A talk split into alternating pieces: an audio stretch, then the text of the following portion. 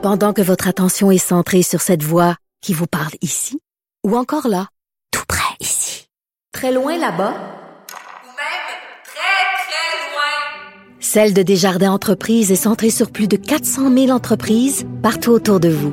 Depuis plus de 120 ans, nos équipes dédiées accompagnent les entrepreneurs d'ici à chaque étape pour qu'ils puissent rester centrés sur ce qui compte, la croissance de leur entreprise.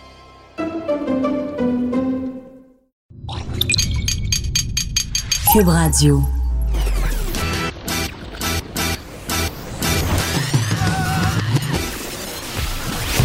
Pour elle, il n'y a jamais de mauvaise question. De 13 à 15, Les effronter. avec Geneviève Peterson.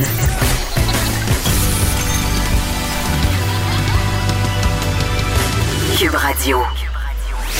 Allô, j'espère que vous allez bien. Bienvenue à l'émission avec vous pour les deux prochaines heures. On commence tout de suite avec une histoire horrible qui s'est passée au Saguenay. Mon patelin, vous le savez, ma patrie. Un adolescent s'est violemment fait battre par un autre jeune cette semaine. Et là, je vous résume un peu l'histoire. C'est un élève de l'école secondaire Charles Gravel. Ironiquement, j'ai fréquenté la polyvalente Charles Gravel en secondaire 5. C'est une école où ça brasse pas mal. Je sais pas si ça a changé depuis le temps. Mais dans le mien, euh, mettons que c'était pas l'école qui avait la meilleure réputation. C'est une école qui est située sur la rive nord euh, de Chicoutimi. C'est la seule école secondaire par ailleurs sur la rive nord. Donc, cette école-là accueille les élèves de Chicoutimi Nord, évidemment, mais les élèves aussi des autres villages autour. Ça brassait pas mal dans mon temps. Il y avait pas mal de drogue. Il y avait aussi pas mal d'intimidation euh, assez violente, je dois le dire. Et là, puis peut-être, là, je veux pas faire le procès de l'école Charles Gravel. L'intimidation, ce n'est pas juste un problème euh, qui est lié à l'école Charles Gravel, c'est partout au Québec. Mais quand même, cette histoire-là s'est déroulée à la polyvalente euh, que j'ai fréquentée. Un adolescent de 14 ans euh, s'est fait battre. Battre gravement et la victime s'est confiée à TVA Nouvelle. Il a expliqué les gestes dont il aurait été victime. Il a raconté qu'un jeune, un autre étudiant en fait, est arrivé, l'a battu euh, à coups de poing. Il l'a menacé. Euh, le- L'autre garçon se serait défendu en lui donnant un coup de boîte à lunch. Et là, euh, bon, il se serait fait tirer par terre. Il a eu la tête, je le cite, complètement cabossée. Et il raconte à TVA, avec une main, il m'étranglait et avec l'autre main, il me frappait. Donc, ça serait survenu lundi matin avant le début de la journée. Et là, évidemment, euh, le garçon a été conduit à l'hôpital parce qu'il aurait subi une entorse cervicale, c'est quand même grave. Il a eu des contusions à la tête, hein, des bleus. Euh, et là, moi, ce qui ce qui me désole un peu dans cette histoire-là, c'est bien entendu le geste qui a été posé. Mais c'est que cet adolescent-là, ce jeune homme-là, il serait victime d'intimidation depuis plusieurs années. Ça, c'est ce que sa mère euh, a raconté. Et évidemment, on peut soupçonner que ce jeune garçon-là, ben, il a peur, il veut pas trop aller à l'école. Sa mère raconte qu'il l'appelait le midi. Il l'appelait le midi de l'école parce qu'il se faisait suivre par d'autres adolescents.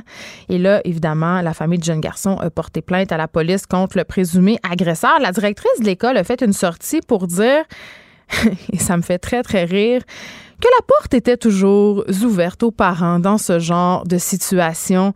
Et elle nous assure, évidemment, la cassette oblige qu'elle traite ce cas-là de façon très rigoureuse. Je n'en doute pas, par ailleurs, mais quand même.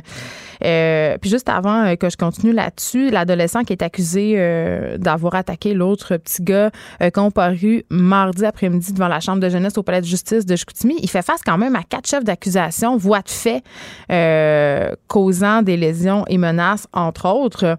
Et évidemment, euh, ces gestes-là pourraient lui valoir une probation, c'est sûr, un suivi, des travaux bénévoles. Tu sais, je vois ça puis je me dis, hey, ça se passait depuis des années, OK? On est tous allés au secondaire ici, là. Des cas d'intimidation, on en a tous et toutes vu. Il y a des têtes de Turcs. Il y a des élèves sur lesquels les autres élèves s'acharnent.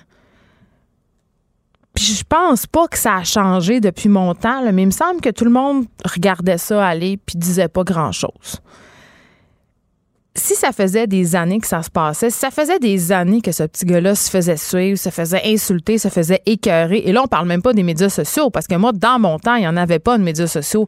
Quand tu étais rendu chez vous, t'avais la sainte paix, il y avait personne pour t'écœurer.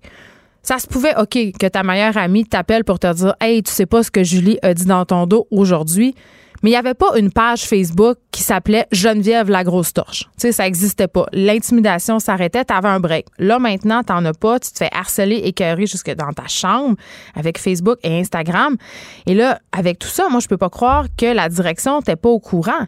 Je peux pas croire que des élèves ont regardé ça faire puis ont rien dit on a tous un rôle à jouer quand il est question d'intimidation. Puis on dirait que malgré toutes les campagnes de sensibilisation, malgré qu'on a prouvé depuis plusieurs années que l'intimidation, c'est grave, que ça peut impacter de façon majeure la vie future des gens, tu sais, parfois, on intimide quand on est adolescent sans trop s'en rendre compte, sans trop avoir euh, une idée de la gravité de nos paroles. Là, je parle pas de gestes flagrants comme sacrer une volée à un autre jeune, mais tu sais, nous, je, me rappelle, euh, au secondaire, il y avait une fille, elle était un peu plus grosse que les autres, puis on l'écœurait, on l'a traité de grosse. Je me rappelle qu'un midi, on y avait même tiré une pomme euh, dans sa crème de chou-fleur. Tu sais, c'était dégueulasse. On n'avait vraiment pas conscience de ce qu'on faisait. Euh, et puis cette fille-là, des années plus tard, me réécrit. Elle m'a trouvé sur Facebook, puis elle m'a raconté dans un courriel tout le mal que ça lui avait fait. Elle nous a qu'elle m'a raconté en fait qu'elle avait consulté, euh, que ça l'avait vraiment affecté dans sa vie d'adulte. Et c'est là que j'ai pris conscience que parfois, quand on est jeune, sais, le secondaire, c'est une jungle, vraiment. Et c'est normal, on teste des affaires, on teste des limites et il y a des jeunes qui se font écœurer et ça peut avoir des conséquences majeures. Et tu sais, je dis, je pense, il y a beaucoup de personnes qui ont intimidé euh, quand ils étaient jeunes. J'en fais partie. Euh, est-ce que j'ai été, intimidée moi aussi? La réponse, c'est oui. Moi, je me rappelle que je voulais même pu prendre l'autobus parce qu'il y avait une fille qui me crachait toujours dans les cheveux à l'arrêt. Donc, tu sais, c'est vraiment un problème de, la petite enfance, l'intimidation, mais encore plus à l'adolescence.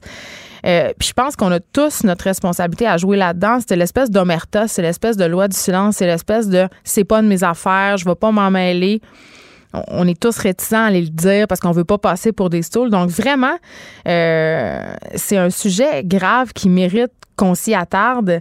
Et je vais en parler avec Éric Morissette. Éric Morissette, il est professeur agrégé, praticien à l'Université de Montréal. Il est chercheur à la chaire de recherche sur le bien-être à l'école et la prévention de la violence. On va se demander Qu'est-ce qu'on peut faire pour s'assurer que de tels cas d'intimidation, mais peut-être, oui, ce cas-là est flagrant, mais même la petite intimidation au quotidien, là, ça peut être à l'école, mais ça peut être aussi au travail. Là, on va s'attarder plus à l'école, mais qu'est-ce qu'on peut faire pour que les cas d'intimidation se produisent pas peut-être utopique, là, se produisent moins? Donc, on va se poser la question. On va rester euh, chez les adolescents. On en a parlé beaucoup, mais je trouve, qu'on n'en parle jamais assez de la détresse chez les adolescents. Récemment, on a parlé euh, ensemble du fait que les jeunes filles prenaient cinq fois plus d'antidépresseurs qu'avant, les jeunes filles de moins de 17 ans. Et là, il y a une nouvelle étude qui nous apprend que le tiers des adolescents seraient en détresse psychologique. OK? On se demande comment on peut parler de la détresse chez les jeunes avec Geneviève Henry. Elle est intervenante chez Tel Jeune et j'ai envie de vous raconter, euh, ça fait deux ans, j'étais porte-parole du bal Tel Jeune et j'ai passé une soirée chez Tel Jeune. J'ai passé une soirée, non pas à répondre au téléphone, parce qu'on n'a pas le droit pour répondre au téléphone chez tel jeune. Euh, c'est des gens qui ont une formation, OK? C'est très, très long, là. C'est un an de formation. Ce sont des gens qui sont des étudiants en psycho, en sexo, des intervenants sociaux. C'est pas n'importe qui, là, qui répond chez tel jeune. C'est pas des, juste des bénévoles euh, qui ont envie d'aider les autres. Ça prend vraiment une formation. Mais ils m'ont donné la chance d'écouter. Je pouvais être assis à côté des intervenants et je pouvais écouter les conversations et lire aussi les textos parce que tel jeune maintenant a une fonction texto. Ils ont découvert que souvent c'était plus facile euh, d'avoir un lien avec les jeunes, de discuter, que les jeunes se confiaient plus rapidement avec le texto qu'avec le téléphone. Et pour vrai, je suis sortie de cette soirée-là tellement chamboulée, là. Ça passait du petit garçon de 8 ans qui appelait chez tel jeune parce qu'il avait de la peine. Son lapin était mort. Il pleurait, il, pleurait pour son lapin. C'était à la limite cute, mais lui, il avait vraiment de la peine pour vrai. Euh, aux appels de suicide. Et je dois le dire ce soir-là, c'était majoritairement des appels de jeunes, de jeunes filles. Parce que cette étude-là aussi dont je viens de vous parler là, sur la détresse psychologique des jeunes, ben, nous apprend que les jeunes filles sont davantage en détresse euh, que les garçons. Et ce soir-là, c'était des jeunes filles qui appelaient, dont une, ça m'avait tellement marqué, c'était une jeune fille de 13 ans elle, était, euh, elle textait l'intervenant puis elle disait euh, j'ai vraiment envie de mourir, je comprends, je comprends pas vraiment c'est quoi le sens de la vie. Elle était victime d'intimidation justement. Elle disait, je suis grosse, je suis dégueulasse, euh, personne va vouloir de moi. Elle avait des idées noires, là, puis l'intervenant demandait, écoute, euh, tu sais, as-tu déjà pensé à une façon? Puis, tous les signaux étaient là, elle avait pensé à une façon. Puis, dans ce temps-là, j'étais jeune, on, on essaie de retracer l'appel, on essaie de savoir d'où elle appelle pour envoyer de l'aide parce qu'on craignait pour sa vie. Et savez-vous quoi? Pendant tout le temps que cette jeune fille-là nous textait, elle était assise sur le divan du salon à côté de ses parents. Ses parents avaient aucune idée qu'elle était en train de texter un intervenant chez Tel Jeune, Tel Jeune pardon, et qu'elle avait des idées de mort. Donc vraiment, euh, nos jeunes sont en détresse, ils savent souvent plus vers qui se tourner.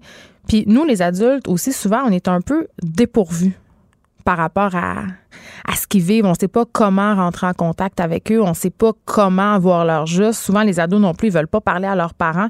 Donc, c'est assez inquiétant de voir qu'il y a de plus en plus de rapports d'études qui sortent pour nous indiquer que nos jeunes ne vont pas bien. Ils vont pas bien. Puis, un truc qui est pointé du doigt par rapport à cette détresse psychologique-là, je ne vais pas vous l'apprendre, ce sont les médias sociaux. On parlait d'intimidation tantôt sur les médias sociaux, mais Instagram, Snapchat, surtout pour les jeunes filles, ça a une incidence directe sur leur image corporelle. Euh, les jeunes filles ont une pression incroyable, euh, une pression d'avoir des likes, mais une pression de ressembler aussi aux filles qu'elles consomment sur Instagram. Et demain, ce sera la journée mondiale de prévention euh, contre l'obésité. Moi, je, je trace un lien direct entre ce qu'on voit sur Instagram et cette espèce de culture un peu grossophobe dans laquelle on baigne en ce moment, où dès qu'on dépasse un peu, dès qu'on est un peu grassette, on est considéré comme laide, comme hors norme. Fait que nos jeunes filles, c'est ça qu'ils voient. Nos jeunes filles se comparent entre elles, puis maintenant, ils peuvent se comparer concrètement avec des likes. Ça, c'est épouvantable et ça contribue grandement à leur détresse. On se parle aussi euh, d'évasion fiscale aujourd'hui. L'évasion fiscale qui serait pas assez mise de l'avant durant la campagne électorale selon le collectif Échec aux paradis fiscaux. Je vais avoir en studio en début d'émission Samuel Élie Lesage, qui est porte-parole du collectif. Et c'est l'automne. Je viens de parler d'intimidation, de dépression, mais, l'automne, pour vrai, c'est une. Moi, j'adore l'automne, c'est ma saison préférée, mais il y en a pour qui c'est vraiment un calvaire, cette période de transition-là où la luminosité commence à baisser, où les journées raccourcissent. Master Bougariti nous parle de la morosité qui nous entoure et de ces petits moments de lumière qui peuvent malgré tout égayer nos journées.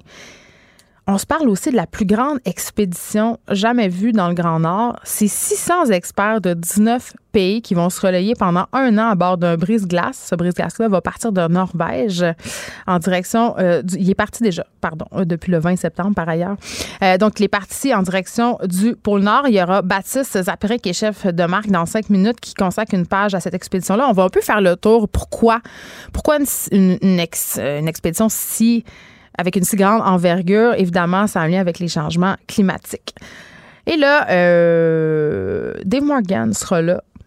Dave Morgan est humoriste, mais aujourd'hui, ça sera pas lourd, là. Mais il va avoir un petit sujet délicat, OK?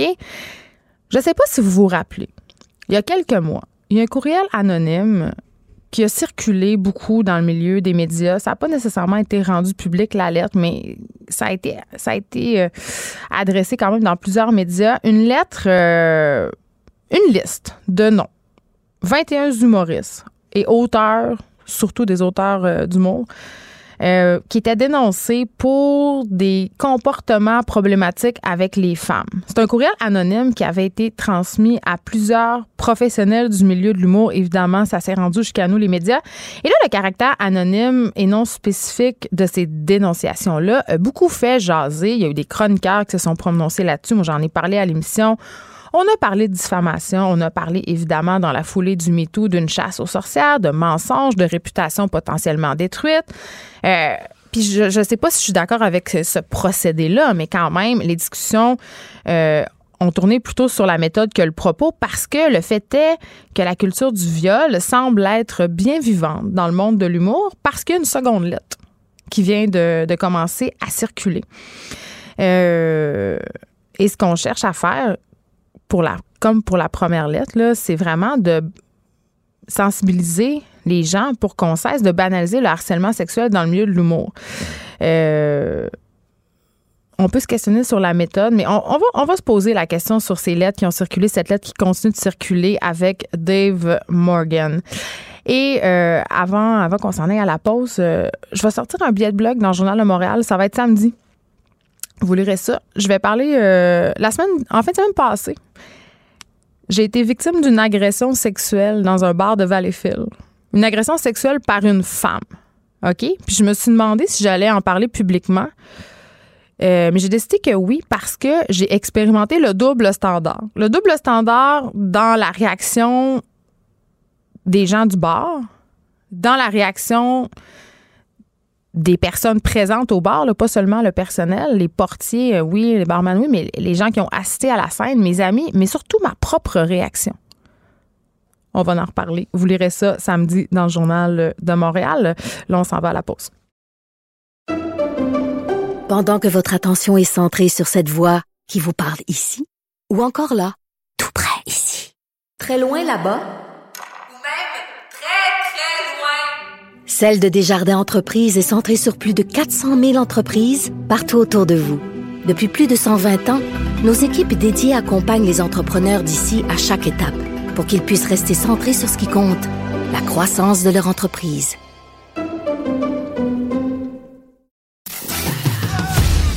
Geneviève Peterson, la seule effrontée qui sait se faire aimer. Jusqu'à 15, vous écoutez Les effrontés. Je ne sais pas si je vais me faire aimer de mon prochain euh, invité, mais je vais essayer. On parle d'évasion fiscale qui serait pas assez mis de l'avant durant la campagne électorale, selon lui. Samuel Élie Lesage, bonjour. Bonjour.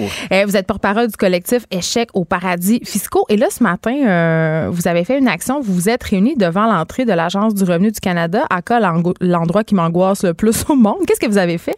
Oui, bon, on était environ une cinquantaine de personnes. On avait appelé un rassemblement. Et Ouais. dans le fond, c'est vraiment planté devant les bureaux de l'ARC. Euh, on avait mis de l'avant avec ça, on a 12 revendications principales en cadre de la campagne électorale. Donc, on avait des pancartes qui avaient ça. On avait aussi des boîtes à outils qui symbolisent, on est là pour euh, vouloir réparer la plomberie, réparer les C'est un peu ludique, Oui, là, ça, comme, c'est euh, ludique, comme symbolique. Vous n'êtes pas plaisir. Extension Rebellion. Non, non, mais c'est pas une action bloquée rien, on était là de manière symbolique, mais on était présent, on était visuel, il y avait du monde qui tractait aussi, des gens qui passaient, des gens qui entraient dans les bureaux, et il y avait avec nous euh, le comédien Vincent Graton. Euh, on a déjà travaillé Militant. ensemble aussi, tout à fait. On a déjà travaillé ensemble, puis il était avec moi aujourd'hui. On était ensemble pour aller déposer aussi au bureau de l'ARC un bouquet d'oiseaux de paradis. C'est des belles fleurs oranges, puis avec le nom, ça fait C'est un cher. petit lien. Ouais, mais Il faut avoir de l'argent caché dans les comptes offshore pour se payer ça.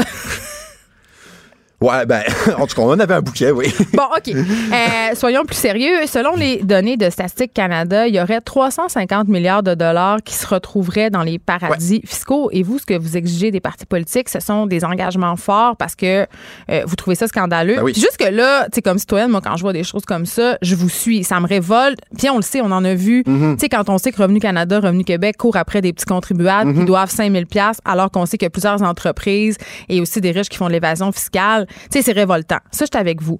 Sauf que je me dis, c'est bien beau tout ça. Je me demande, est-ce que le Canada pourrait rejeter toutes les entreprises euh, qui sont dans les paradis fiscaux? Parce que quand même... Ben, en fait, pourquoi les entreprises, pourquoi des super fortunes, Ouais. des méga multinationales utilisent des paradis fiscaux? C'est parce que quelque part, elles ont le champ libre. Ces personnes-là, ces entreprises-là ont le champ libre d'agir. Mm-hmm. Il y a des lois qui sont pas assez fortes, qui sont faibles. Euh, on a des institutions fiscales, l'ARC, Revenu Québec, surtout l'ARC, je pense, qui euh, manquent de ressources, manquent de moyens, manquent de personnel, ont une mauvaise direction politique. Mais il manque pas de personnel quand c'est le temps de collecter 5000 pièces Ça, je vous l'accorde, mais en plus, c'est drôle parce qu'il y a eu, je pense, l'été passé ou cet été, ma mémoire me fait défaut, mais bon, récemment, euh, il y a un petit sondage à l'interne chez les vérificateurs fiscaux de Ouais. puis ils se disaient 9 sur 10 d'entre eux, c'est immense là, comme proportion, euh, hey, il y, a- il y a un double standard, il y a deux étaient vitesses. pas à l'aise. Ils étaient pas- Il y a deux vitesses. Quand c'est les plus grandes fortunes, quand c'est des méga entreprises, on les laisse faire, c'est super complaisant, euh, c'est à leur avantage. Mais c'est parce qu'on joue quand même sur la fine ligne de la légalité. Quand l'évasion fiscale, les accommodements, tout ça, c'est Ben, pas nécessairement précisément. légal. C'est pour ça que euh, les entreprises puis les méga fortunes peuvent se le permettre. C'est plus ou moins, c'est sur une ligne grise, c'est plus ou moins légal. On sait pas trop qu'est-ce qu'il y en est. Nos lois sont pas assez fortes. On manque de moyens pour agir. Mm. Euh, pire encore, notre- nos- par passé, euh, notre gouvernement euh, fédéral, tout parti confondu qui était au pouvoir Oui, jusqu'à tout le date, monde, là. tout le monde, on met mis en place des mesures qui en fait rendaient ça légal quasiment l'évasion fiscale. Oui, mais en même temps, euh, Monsieur Élie Lesage, Mhm. vous ne devez pas être sans ignorer que tous les Québécois, là, vous comme moi, on profite des placements dans la caisse, euh, hein? la caisse de dépôt et placement. Et euh, évidemment, on, on cotise aussi au régime des rentes du Québec. Et ces gens, ils en ont de l'argent dans les paradis Mhm. Fiscaux, eux autres-là. là. Ben c'est un scandale. Mais un oui, mais en même temps, je veux dire, on exige des régimes de retraite, des placements à fort rendement d'un côté. Euh, les syndicats demandent ça, puis de l'autre côté, on demande qu'il n'y ait plus de paradis fiscaux. C'est comme un peu ironique. Ben, en tant que tel, par exemple, si on prend du côté, je vais faire un petit détour pour arriver à mon point. Oui. Si on parle, par exemple, il y a beaucoup de pression qui se fait pour que ces, ces placements-là, ces investissements, les régimes de retraite, ou de pension, quoi que ce soit, euh, financent plus les énergies fossiles pour des raisons climatiques. Ben, tout à fait. Mais là, l'argument, c'est tout autant pour des enjeux paradis fiscaux. Parce que quelque part, en finançant les entreprises, pour ces régimes de retraite-là, ces régimes de pension qui sont des paradis fiscaux, ben, quelque part, on encourage ces pays-là, ces paradis fiscaux à exister. Il y a un changement qui peut être possible. Puis, euh, Mais personne n'est prêt à couper sa retraite de 20-30 pour éliminer les paradis fiscaux. C'est pas c'est que ça un peu est-ce le que c'est à ce problème. point-là le problème? Moi, je sais pas, je connais pas euh, des chiffres, je suis pas un, un spécialiste des un fiscaliste spécialiste des retraites, je sais pas.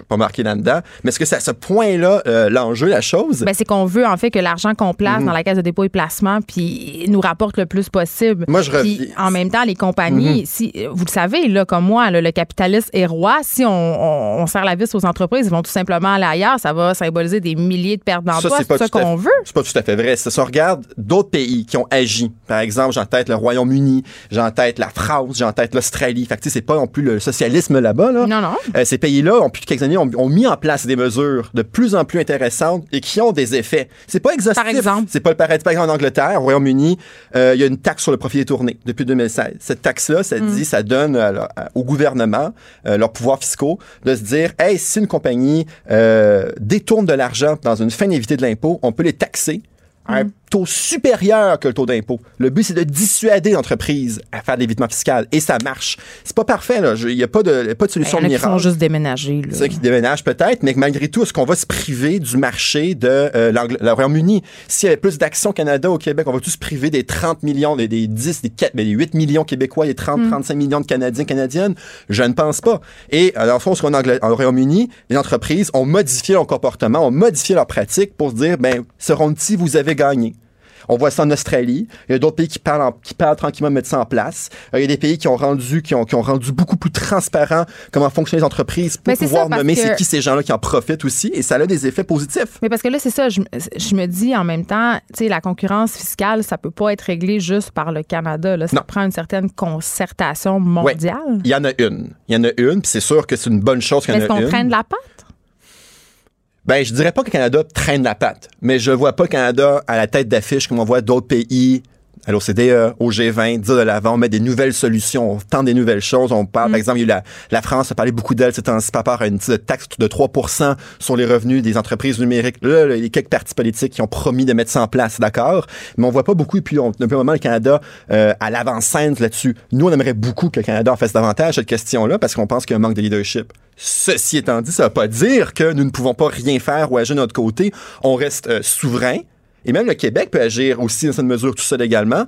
Euh, mais on n'agit pas, on attend, on attend, on attend, et ça, le Canada reste une passoire. Tu sais, en même temps, euh, l'argument souvent quand on parle des paradis fiscaux, c'est de se dire, OK, s'il y avait, si les compagnies ne plaçaient plus l'argent dans les paradis fiscaux, si nous-mêmes, comme société, on ne faisait pas le choix de placer de l'argent dans les paradis fiscaux, on récupérait des milliers de dollars en impôts. Mais c'est un peu faux parce que l'argent dans les paradis fiscaux, euh, ça ne représente pas de l'impôt, c'est juste une partie qui est Ah, je, je, imposée. ça, je suis d'accord. 350 milliards, c'est pas 350 milliards d'impôts Ben, en c'est ça. Faut- je pense qu'il faut le dire quand Faut- même, non, il faut le dire, puis c'est vrai que c'est bien qu'on le précise. Fait que si on parle de chiffres plus précis, Ouais. ce 350 milliards-là, c'est des investissements. Je suis une compagnie, j'investis à l'étranger pour mes activités, hey, pas de trouble. Ouais. Mais euh, ce même affaire, StatsCan, au même moment qu'ils mettent ce chiffre-là, on dit ben ce 20 à 25% de cet argent-là, c'est de l'argent qui a été uniquement investi pour éviter l'impôt. Ah, là, il y a un petit problème. Après ça, si on regarde euh, d'autres estimations plus précises, mais l'Agence Revenu du Canada a fait ses propres calculs, puis selon elle, c'est quoi encore le chiffre? Les, particuliers à l'international, serait entre 1 et 3 milliards de dollars. Les entreprises, ça pourrait jusqu'à 12 milliards de dollars ah, par année, qui là, c'est des revenus Ben, fiscaux ça serait mieux qu'une tape sa. C'est ça, mais c'est là, c'est vraiment des revenus fiscaux perdus. Ouais, ouais, ouais. Fait que là, on est quoi? Quelque chose au proche d'un 20 milliards de dollars environ? Je suis pas bon en chiffres, c'est c'est drôle, c'est ironique, mais bon. Et là, on a même le. C'est pas moi qui l'ai dit, hein? C'est ça, ben bon. Puis là, même le directeur parlementaire du budget, lui, a pris les études de, de, de l'ARC, puis il a dit. Hey, c'est un bon point de départ, mais je pense que ça peut aller encore plus loin. C'est jusqu'à 25 milliards de dollars qui sont perdus en revenus fiscaux, selon moi. Mais c'est une projection encore là. OK. C'est des projections. Et pourquoi ces projections? Parce que le paradis fiscal, le but, c'est d'être secret. C'est on cache ce qui se passe. Quand les gens qu'il y a vont des là, compagnies spécialisées, Oui, en plus, il totalement légales, il des, grands cabinets comptables qui C'était se spécialisent dans. Ils appellent pas ça paradis fiscaux, eux autres, là. Deloitte, entre autres, le. Big Four qu'on appelle. Et ces compagnies-là vous vendent des, aux plus riches, aux plus grandes entreprises, des moyens d'éviter l'impôt en toute légalité. Puis c'est scandaleux. Et c'est des immenses sommes d'argent. Et le but, c'est qu'on va ces pays-là parce qu'on ne sait pas ce qui se passe, c'est caché. On a des Paradise Papers, on a des leaks, on a quelques statistiques, des études qui sortent. Bien entendu qu'on n'a pas encore euh, le, le- le portrait global parce que depuis quelques années, on se bat, puis chaque petit gain, chaque petite raison, c'est en fait, c'est immense comme gain parce qu'avant, on savait absolument rien. Fait que oui, c'est très dur à avoir le portrait général. On se bat, on, met de l'avant des chiffres, ce sont des estimations et projections, mais de plus en plus qu'on en sait, de plus en plus on se rend compte que c'est scandaleux puis que c'est immense. OK. Mise en situation, Monsieur Lesage. Vous êtes PDG d'une entreprise, OK? Et le Canada vous taxe plus qu'ailleurs, OK? Pendant que vos actionnaires qui ont, qui ont des régimes de retraite, mettons, de syndiqués, là, veulent du rendement. Vous faites quoi? Tu sais, parce que c'est bien beau critiquer tout ça, mais vous proposez des solutions, là. Vous m'avez Mhm. parlé de 12 solutions tantôt, là. Quelles sont-elles? Ben, mais ça, lui, ben, en fait, quelle, solution- quelle question que je réponds sur les entreprises, l'entreprise ou les Mais qu'est-ce que vous feriez? Parce que vous, vous les comprenez, ces entreprises-là, quand même. Les autres, ils n'ont pas vraiment de. C'est pas une personne morale, c'est une entreprise. Ouais, mais les entreprises. Puis on veut de la vitalité ouais. économique. Donc, tu sais, il faut comme satisfaire un peu tout le monde là-dedans. Sans doute.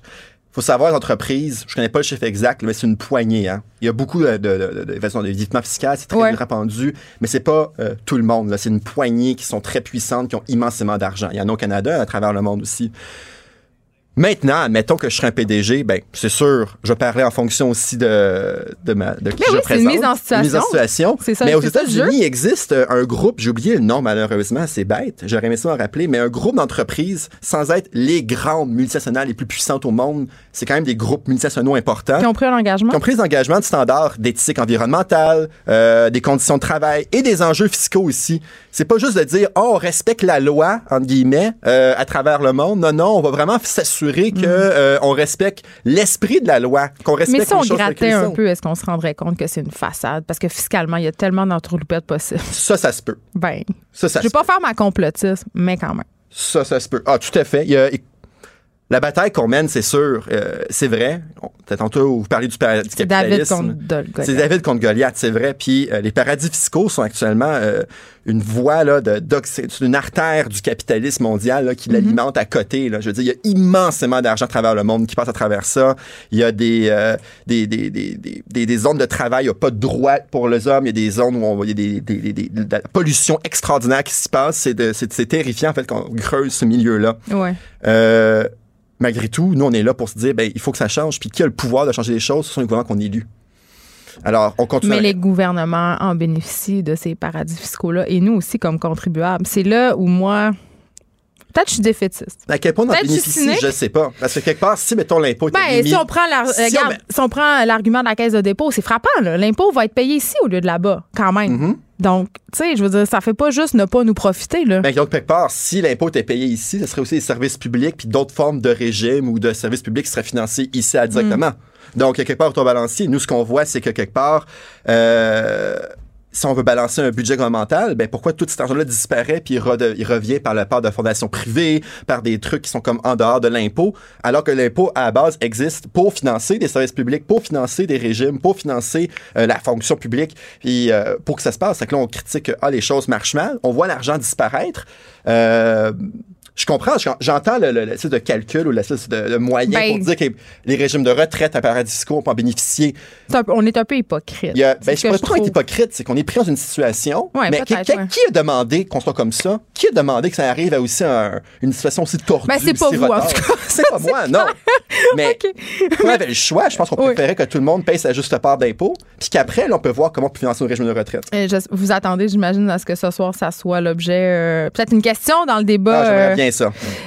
oui ou non? Ah oui, tout à fait, c'est sûr. J'aimerais ça qu'on en parle plus. Parce mais est-ce qu'ils vont en parler, ma Ah, question? à c'est voir, ça? je, je sais pas. C'est eux qui décident, les, les chefs des partis, eux et elles. Mon argent serait pas sur oui. OK.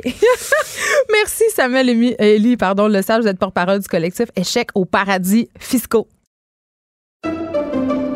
Pendant que votre attention est centrée sur vos urgences du matin, vos réunions d'affaires du midi, votre retour à la maison ou votre emploi du soir, Celle de Desjardins Entreprises est centrée sur plus de 400 000 entreprises à toute heure du jour. Grâce à notre connaissance des secteurs d'activité et à notre accompagnement spécialisé, nous aidons les entrepreneurs à relever chaque défi pour qu'ils puissent rester centrés sur ce qui compte, le développement de leur entreprise. Geneviève Peterson, la seule effrontée qui sait se faire aimer. Jusqu'à 15, vous écoutez Les effrontés. Il est là comme à chaque jeudi, Master Bugarici, qui aujourd'hui, tu as des sujets d'honneur ces temps-ci. Tu, tu- toujours émotif, là. Tu nous parles de morosité, là, c'est l'automne, évidemment, ça fit.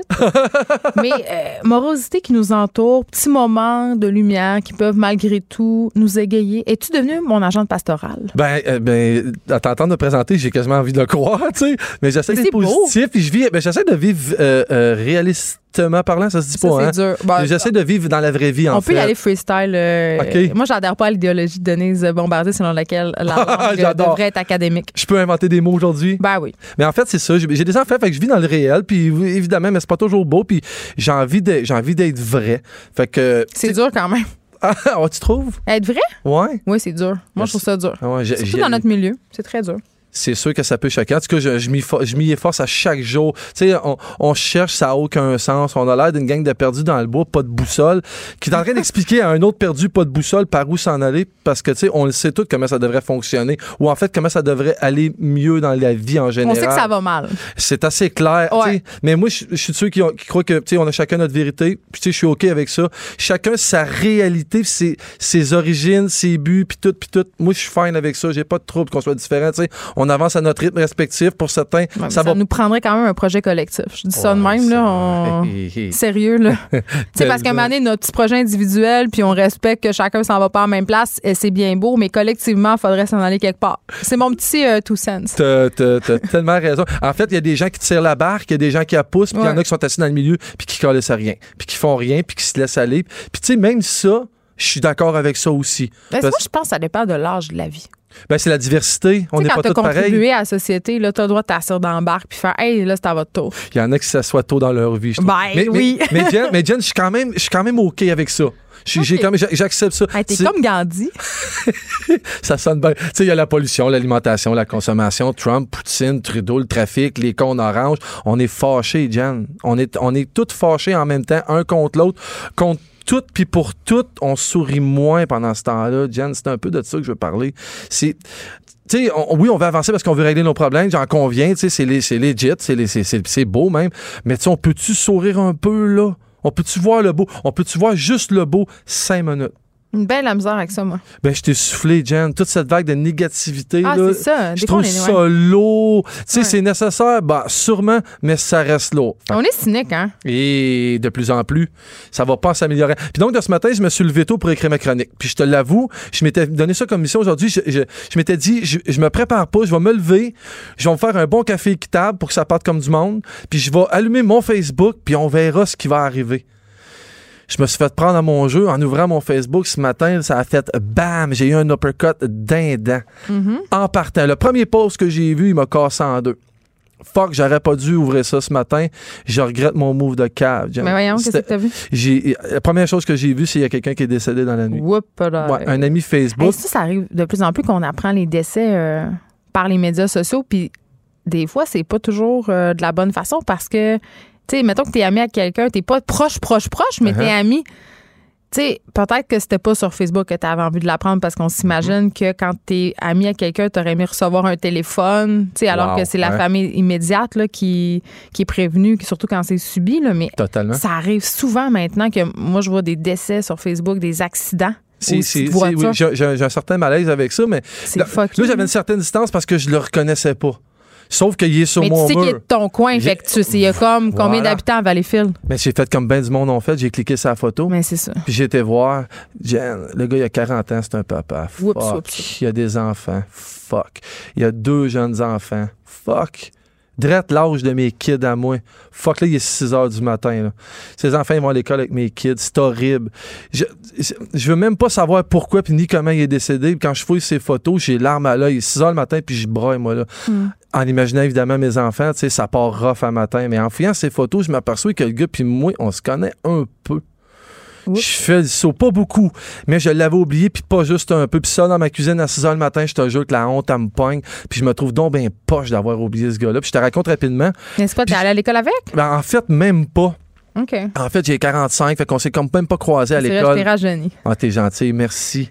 Je suis à mon naturel en plus aujourd'hui, fait que... T'as écouté notre chronique sur le Botox, toi. Tu m'as donné le goût d'y aller, on s'en reparlera. Hey, on va y aller ensemble. Ben, on Je vais tenir la main. Oh, oh, sérieux? euh, La fille qui m'éjecte, elle me dit tout. Elle dit j'ai une chaise pour les gars, elle se couche parce que tous les hommes que je fais, ils font des chocs vagants.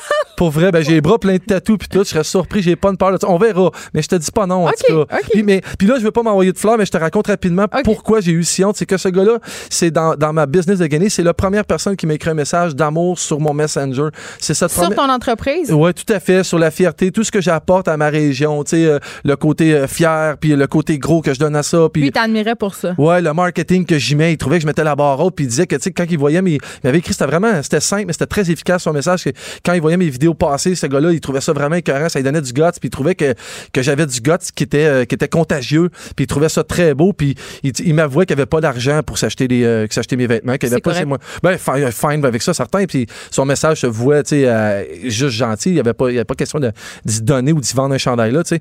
Il Ouais. qu'il prenait le temps de m'expliquer qu'il était content de ce que je faisais, puis tout ça. Puis, sauf que ce qu'il m'offrait, par exemple, il m'offrait d'y échanger une casquette que j'avais dans mon brand contre un tatou. Mais voyons, un tatou sur lui? Attends un peu. Il voulait se faire tatouer le logo de ma compagnie parce qu'il aimait mes valeurs de vie puis il aimait mes affaires. J'ai pogné de quoi, Jen? J'ai dit oui sans hésiter. Mais Il- oui, il va le regretter. là. C'est comme se faire tatouer Eric Lapointe sur le bras. là. Voyons donc. Mets-toi à ma place deux petites secondes. Je connais pas le gars. Il m'explique qu'il aime la philosophie de mon entreprise. Il veut se faire tatouer le logo de ma compagnie. Mais ta face dit pas, là, mais le logo. tu vois, c'est le contraire, j'aurais trouvé fou, mais en fait, il l'a fait. Puis, tu sais, quand il m'a dit une casquette, j'ai dit, je vais t'en donner deux. Ça va me faire Mais plaisir. J'espère. Un chandail avec ça. Je l'ai pas fait. Là, tu, tu veux que je me sente mal, Un peu. mais Jen, c'est fou parce qu'il m'a touché, puis en si peu de temps, je l'avais oublié. Ah oui. Là, ça fait 15 minutes. Mettons en perspective, il est 6 h le matin, ça fait 15 minutes sur son Facebook, puis je pleure. Ça fait 15 minutes, t'es levé. je, ben, je braille ma vie. Puis je me sens, tu sais, je me sens bizarre parce que ça n'a pas rapport que je me souvienne pas de lui, mais à un moment donné, je me dis, OK, là, reviens-en, t'as une chronique à écrire, tu sais. Fait que je reviens sur mon feed, j'ai, accroché un bouton, je ne sais pas pourquoi. Il y a une vidéo qui est partie.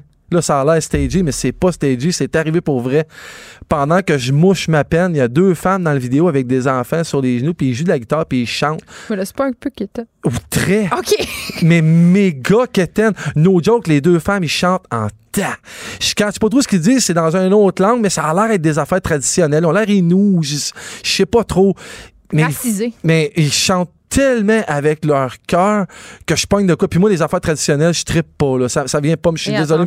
Non, mais c'est la vérité, ça, ça me vient pas me chercher. Mais là, là, c'est-tu, c'est-tu parce que je viens de brailler ma vie? C'est quoi? Je suis-tu, je suis une ado qui est une jeune ado dans sa semaine? je, je sais pas ce qui, ce qui me pogne, mais je capote. Puis je- Sauf que je prends le moment, je te le jure, puis je le savoure pour vrai. C'est pas une farce. J'étais assis, je braille, puis je regarde mon. Je me dis, finalement, c'est peut-être une bonne idée que j'ai eu ce matin de vivre ça. C'est pas cool parce que là, je pleure, mais je réalise à quel point la musique puis les chants, ça fesse. C'est un petit moment emo, là. Ben, les deux kids, quand, quand, ils, quand ils chantent, les deux kids, ils ont, il y a deux enfants, les deux enfants se regardent, puis ils ont les sourires plus grands que le mât du stade olympique. C'est weird, le contraste de- dans- en, deux, en deux posts sur Facebook. Ouais. Les deux atmosphères dans lesquelles je suis passé. Puis, évidemment, j'ai des enfants. Fait que, ça me, tout ça me parle, là. Le gars, il a ton Je pense que tu as eu un petit moment de projection.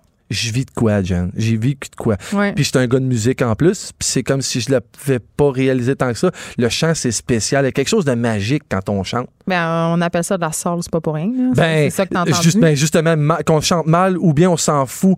Mais tu sais, du moment qu'on chante avec notre cœur, les gens le sentent. Ça, c'est comme, c'est comme si on donnait accès à notre âme aux gens. Tu sais, j'avais instinctivement besoin d'espoir quand j'ai vu ça. Je le sais pas, tu sais, mais mon jeudi il commençait raide, Jen, mais vraiment raide. Mais c'était comme si ça, c'était comme un petit baume sur qu'est-ce qui venait de se je le sais que c'est weird, puis je sais que tu trouves que ça fait catchy. Mais tu sais, quand on est proche de ces émotions, puis je le deviens avec des enfants, t'en as des enfants, là. Mais on dirait que plus tu vieillis, plus tu ramollis, Master. Quand même. je, je le dis haut et fort, Ouais, je suis rendu comme du jello. C'est correct. Je suis rendu comme du jello. Puis tu connais mon, tu connais mon, mon, mon- pas mon hate, mais tu connais comment je chiale des karaokés dans la vie, hein? Ouais. Tu sais, comment que les gens qui chantent trop bien, qui vont des karaokés, ils me tombent ses nerfs. Moi, je te tombe ses nerfs, ça veut dire. Mais tu sais quoi, Jen? Aujourd'hui, là, moi, je vais te faire un mea culpa haut et fort. C'est-tu la, c'est-tu la petite chanson? Sais-tu quoi? Non, mais même quand tu chantes de même dans un karaoké, Si tu chantes, si tu voyais le vidéo sur YouTube, c'est écœurant. Il chante ses tripes. Ben, je m'excuse à tous les gens que j'ai jugés, à tous ceux qui vont dans karaoké puis qui se pensent bon puis qui le sont. C'est qui sa voix? qui- C'est qui cette voix? Je, je le sais pas, c'est une vidéo horrible. j'ai Mais pas donne. Mais, euh, c'est Ah, une femme, mais elle se donne cœur et âme. Puis quand je- quand j'ai vu cette vidéo-là, ça m'a ça m'a touché dans le sens où. et puis, je, puis je te voyais, Jen, parce que je chiale tout le temps de ça. Tu sais, des gens. Mais on en a besoin de ces gens-là qui chantent trop bien dans karaoké Mais pour oui. nous donner le coup de pied dans le cul, d'y aller puis de chanter avec ses tripes. Puis j'ai envie de te dire aujourd'hui, Jen, je vais y aller en fin de semaine dans un karaoké. Tu vas te dire avec moi? Je, vais, euh, pas- je sais pas si c'est la première fois que je vais y aller avec toi, mais je vais peut-être aller Moi, me je suis quand même une experte. Ben, je pense que à soir, quand tu vas arriver chez vous, que les gens vont arriver chez eux, Ah, Il y a tellement des gens qui ont des vidéos dans leur cellulaire de moi qui fait du karaoké, là, un peu trop saoul, qui chantent pas si bien. Juste le dire.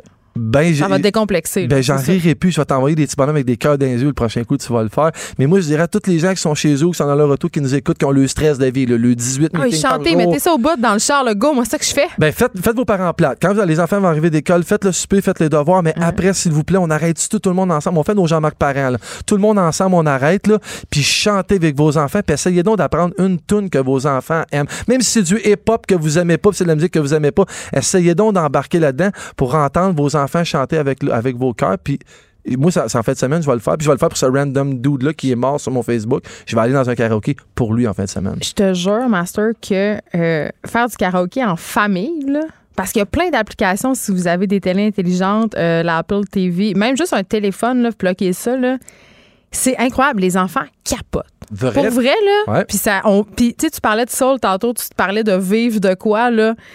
Moi, j'ai chanté, euh, c'était très, très drôle. J'ai chanté Shallow avec ma fille Oh my euh, God. de 9 ans. Oh my God. Puis on était vraiment intense, puis on a tellement ri, là. C'était un super moment. On est gêné de chanter, Ouais. mais en même temps, on devrait pas. Parce que. Ben, quand on chante avec son cœur, on ouvre notre âme, puis on permet. C'est comme si on ouvrait une porte aux gens qui puissent, qui puissent voir à l'intérieur de nous. Puis c'est quelque chose qu'on n'est pas habitué C'est vrai. et que j'encourage dorénavant. Tu sais, j'encourage beaucoup, le, tu sais, avec les enfants, l'éducation positive, tout ce truc-là. Ben, des moments. Ben, j'en fais de la musique, puis j'avais même pas fait ça. Oui, j'en fais, je chante avec mes enfants, mais de le vivre ce moment-là. Niaiser, dire- pas se prendre au sérieux. Exactement, mais aussi pas juste nos tunes à nous, les tunes de nos enfants. Hey, c'était la chronique euh, pastorale de Master Bugarici. Euh, la semaine prochaine, bouillon de poulet pour l'âme. Et bricolage. Merci beaucoup. Écrivaine, Blogueuse. scénariste et animatrice. Geneviève Peterson. La Wonder Woman de Cube Radio. On revient sur ce cas euh, de cet adolescent de Saguenay qui s'est violemment fait battre par un autre jeune à son école lundi de cette semaine. On se parle du problème de l'intimidation dans sa globalité, si on veut. Qu'est-ce qu'on pourrait faire pour s'assurer euh, que de tels incidents ne se reproduisent pas, ne se produisent pas? J'en parle avec Éric Morissette, qui est professeur agrégé praticien à l'Université de Montréal et chercheur associé à la chaire de recherche sur le bien-être à l'école et la prévention de la violence. Bonjour, Monsieur Morissette. Bonjour, vous allez bien? Oui, ça va bien. Je disais en début d'émission, je faisais une confession. Je disais, tu sais, à l'école secondaire, on en a tous vu des cas d'intimidation. Peut-être que nous aussi, on a, on a intimidé en pensant pas que ça pouvait avoir des conséquences dramatiques sur la vie des personnes à long terme, parce que je pense que c'est le cas. Oui, tout à fait. Euh, tout d'abord, euh, je voudrais offrir, euh, partager la, la peine et les préoccupations des parents Ben oui. du jeune homme qui a vécu euh, cette situation-là, puis en même temps souligner euh, la réaction euh, de la mère hein, qui, qui est réagi pour protéger son garçon. Alors, euh, c'est tout en son honneur. Effectivement, euh, il y a de l'éducation derrière ça qui est important, c'est le développement de la compétence sociale. Ben oui. On sait que si on, on regarde la mission de l'école québécoise, euh, notre mission, il y, a, il y a trois missions, c'est-à-dire instruire, socialiser et qualifier. Donc, instruire, euh, on fait facilement le lien avec euh, l'enseignement et l'école. Qualifier, ben, c'est d'obtenir un diplôme. Et euh, entre les deux, il y a de socialiser, c'est-à-dire euh, tout développer les notions du, euh, du savoir-vivre ensemble, du civisme, et euh, développer euh, justement des compétences euh, sociales pour être en interaction avec les autres et bien agir. Alors, il y a un volet qui est, qui est éducatif et qui doit faire l'objet de promotion et de prévention des comportements prosociaux. Il faut que ce soit enseigné et il faut que ce soit renforcé à l'école. Nécessairement, quand ça quand c'est fait de façon systématique et de façon efficace, on réduit le nombre de, méfaits ou de manquements euh, qui nécessitent des interventions euh, plus euh, éducatives là, à l'école ou bien des interventions curatives avec soit les services sociaux ou le système judiciaire et les policiers. Donc, tout est une question de rigueur dans le, travail des adultes à l'école pour développer au maximum les comportements euh, que je désire voir, que je désire entendre dans les relations interpersonnelles entre les élèves et euh, des élèves avec les adultes, des adultes avec les élèves, et euh, pour diminuer le nombre de manquements et d'interventions. Donc, quand l'élève est exposé à un enseignement et à un renforcement, j'augmente le nombre de bons comportements, je diminue le nombre de manquements et nécessairement le risque d'avoir des situations là, euh, dramatiques comme ils sont produits euh, la semaine dernière. Bien, c'est ça, M. Morissette, vous avez fait allusion à la mère euh, et à la responsabilité de l'école. Évidemment, il y a eu beaucoup de campagnes de sensibilisation par rapport à l'intimidation ces dernières années. Mm-hmm. C'est une problématique qui a été largement médiatisée par ailleurs. Les écoles semblent plus proactives qu'avant. On a développé des programmes. Par contre, quand j'entends le témoignage de la mère, tu sais, quand je lis qu'est-ce qu'elle a dit, elle a dit, écoutez, mon fils était victime d'intimidation depuis plusieurs années. Il m'a m'appelait le midi, il avait peur, des gens le suivaient. Ça me laisse énormément perplexe, M. Morissette, parce que je me dis, tu sais, on parle d'un jeune qui se fait intimider sur des années. L'école n'a rien vu, personne n'a rien fait quand même. L'école a une responsabilité là-dedans, non? Oui, tout à fait. Et c'est dans la loi sur l'instruction publique euh, cette obligation-là de la direction et de l'école d'agir euh, de façon proactive lorsqu'une situation lui est rapportée ou lorsque des adultes observent qu'une situation, euh, ils ont des hypothèses, ils ont des questionnements par rapport à une situation qui peut être liée là, à des conflits ou à un rapport de force qui amène à l'intimidation. Et euh, donc, effectivement, ce que tu euh, soulignes par rapport à la promotion, la prévention, euh, ça doit être fait de façon systématique, mais ce n'est pas tout. Donc, il faut être bien structuré et organisé pour intervenir en cas d'intervention. Donc, c'est un problème relationnel, ça prend une intervention relationnelle, puis une intervention relationnelle, ça prend des adultes. Donc, des adultes qui vont intervenir, qui vont soutenir la victime et qui, vont encadrer la personne qui fait de l'intimidation. Alors, euh, on doit avoir une procédure claire. Cette procédure-là doit être connue euh, et des parents et des élèves. Donc, qu'est-ce que je fais quand ça se passe? Et pour que les adultes aussi soient formés, euh, c'est-à-dire comment intervenir, à quel moment intervenir et comment euh, et, euh, qui vont intervenir. Oui, parce que l'intimidation euh, le dos large quand même maintenant. Là, on crie facilement l'intimidation, mais il y a des critères. Là. Oui, parce que la plupart des situations qu'on va voir en milieu scolaire, on parle de conflit. Un conflit, c'est pas malsain. on doit enseigner comment résoudre des conflits. C'est lorsqu'il y a un rapport de force qui est installé entre un individu et un autre, ou un gang, ou un groupe d'élèves et un mm. autre. Quand il y a un rapport de force, on va parler d'intimidation. Ça peut être un événement qui arrive juste une fois, mais c'est d'une gravité qui fait que c'est de l'intimidation, ou ça peut euh, euh, arriver de façon répétitive et récurrente, comme le cas du euh, jeune homme. Et c'est pour ça que l'école doit être au clair en comment je vais intervenir. Et quand j'ai fait de la promotion et de la prévention auprès des élèves, j'ai enseigné l'importance du rôle du témoin. C'est-à-dire que si moi je suis victime, qui je vais voir? Comment je vais dénoncer. Et c'est normal de dénoncer. Quand je dénonce, je suis pas du stoulage que je fais. Mais c'est ça quand même la mentalité. La mentalité, c'est je vais être un stool, il y a une espèce d'omerta. Oui, effectivement. Mais il faut que ça soit enseigné, ça, par les hmm. adultes, particulièrement dès le secondaire 1, où il y a dénoncé, dénoncer, dénoncer faire de la délation et euh, stouler. Donc, dénoncer, c'est que je suis victime d'une injustice ou je vois, moi, je suis témoin que quelqu'un qui est victime d'une injustice. Euh, délation, c'est quelqu'un qui est rémunéré euh, pour euh, justement s'infiltrer, puis aller chercher de l'information, puis remettre ça à la police. Il n'y en a pas de délateur à l'école. Et stouler, c'est dire quelque chose comme quelqu'un pour y faire du mal. Alors, c'est pas le cas. Donc, c'est d'enseigner la, la, la, la, bonne action par rapport à la dénonciation. Et quand c'est enseigné, puis c'est renforcé, puis quand ça se produit, plutôt que de chercher à blâmer puis à, cacher l'élève qui a fait ça, c'est que je veux dire aux autres de dénoncer, c'est normal. Si vous voyez quelqu'un que vous croyez qui est victime d'intimidation, on en a des exemples concrets dans des écoles secondaires où, par rapport à de la cyberintimidation, un élève a vu quelque chose, il a entendu par rapport à un autre, et il s'en vient voir l'intervenant à l'école parce qu'il a appris que c'est correct de faire ça, de dire, hey, il y a tel élève qui va être dans le trouble, il y a ça qui s'est vu sur les réseaux sociaux. Ça permet aux adultes d'agir. Ben oui, parce Donc, que là, euh, pardon. Parce que quand je, suis, quand je suis victime d'intimidation, je suis en prise avec mes émotions. C'est puis les trois les trois réactions quand je suis en situation de stress parce que je suis intimidé, hein, c'est euh, la fuite, l'immobilisation ou l'agression. Mais la plupart du temps, c'est pas l'agression qu'on va choisir. On va choisir l'immobilisme. On va comme on sait pas comment réagir, on sait pas comment se défendre, ou on va choisir la fuite. Mais les témoins, eux, ont accès justement à, à, à leur fonction euh, cognitive supérieure pour euh, aller chercher de l'aide et euh, de dire oh celui-là, il- euh, je peux l'aider à le défendre. Puis un jour, quand moi je vais être en situation euh, compliquée, mais j'aurai vu comment quelqu'un a fait, puis je vais pouvoir le reproduire, puis quelqu'un va pouvoir le faire avec moi. Mais il faut que ça soit enseigné, il faut que ça soit nommé par les adultes. Puis quand ça se produit, il faut que ça soit renforcé, il faut que ça soit valorisé. Donc quand ça fait partie euh, de- des interventions des adultes dans l'école, euh, ça fait partie de la socialisation et la mission de l'école, c'est là qu'on voit diminuer le nombre de, de comportements agressifs, euh, que ce soit de la violence verbale, non verbale, de la violence physique euh, et euh, des, euh, des situations conflictuelles entre les élèves quand ça diminue.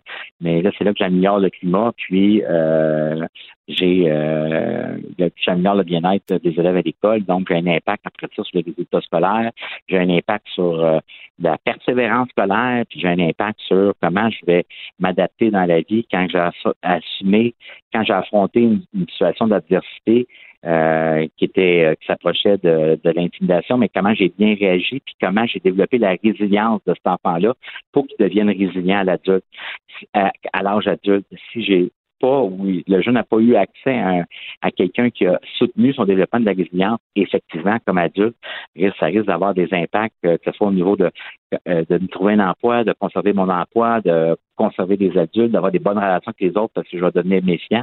Et là, je vais plutôt apprendre des fois à, être agressif parce que c'est le seul moyen qui est à ma portée pour euh, me défendre.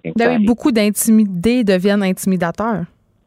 Euh, Est-ce que beaucoup, je ne pourrais pas vous dire, mais effectivement, ce n'est pas rare quand on intervient, quand on va questionner un jeune qui est intimidé, on va lui demander euh, est-ce qu'il y a eu des situations similaires à ça Mm. dans le passé? Et souvent, on va apprendre lorsqu'on fait de médiation, quand on rencontre l'élève agresseur, qu'il est passé par là, donc il reproduit le comportement auquel il été exposé. Alors, c'est pour ça qu'on dit d'être prudent aussi comme parent. Alors, nécessairement, euh, des comportements dans l'éducation des enfants qui sont plutôt euh, euh, vindicatifs, très directifs, à la, limite menaçants, mais l'enfant a un modèle devant lui et il peut y avoir un risque de reproduire ça, soit qu'il se qui se présente comme victime à l'école. Je le suis à la maison, donc je continue à l'être à l'école. Donc, j'ai pas appris comment m'imposer puis euh, euh, faire cesser ça puis aller chercher de l'aide. Ou ça se peut que je dise, ben, je vois comment faire quand je veux prendre un rapport de force sur quelqu'un d'autre, donc je vais reproduire le comportement dont je suis victime. Parce que là, quand je le fais, mais c'est euh, c'est pas moi qui est en situation là, de, de stress. Je veux qu'on se parle des médias sociaux parce qu'évidemment, ça a changé la donne. Dans notre temps, euh, Monsieur Morissette, on passait la porte de la maison, c'était fini. Maintenant, la fuite, on peut plus fuir. Oui, oui. Quand on quittait l'école, pour s'en aller à la maison, on avait la paix.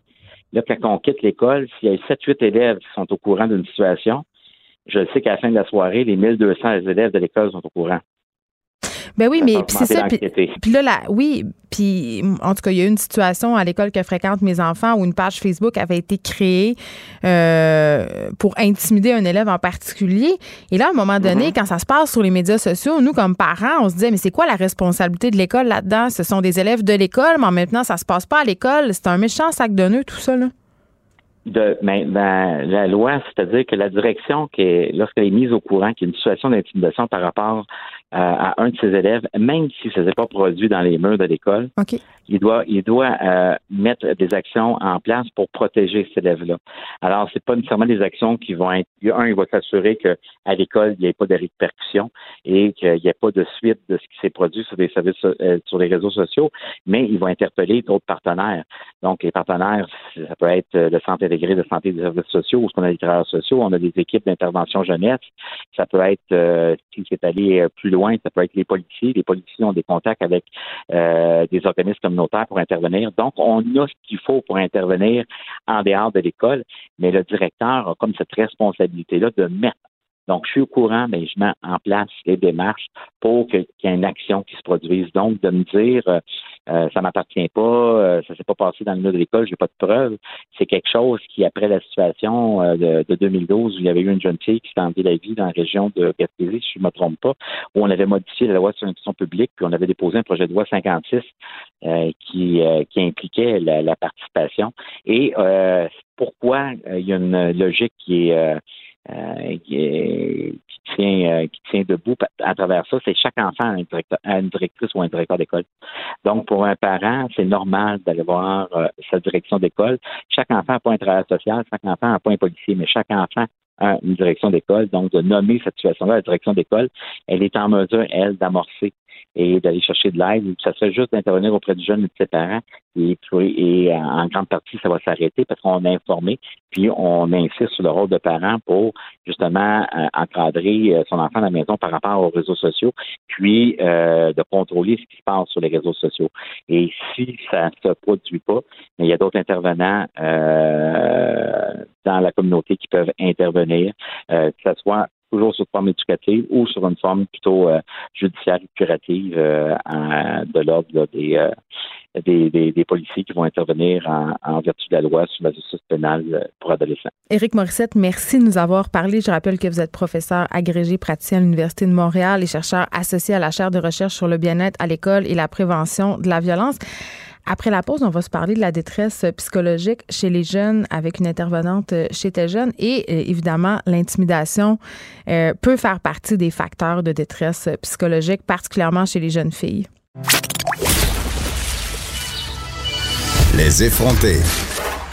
Deux heures où on relâche nos bonnes manières.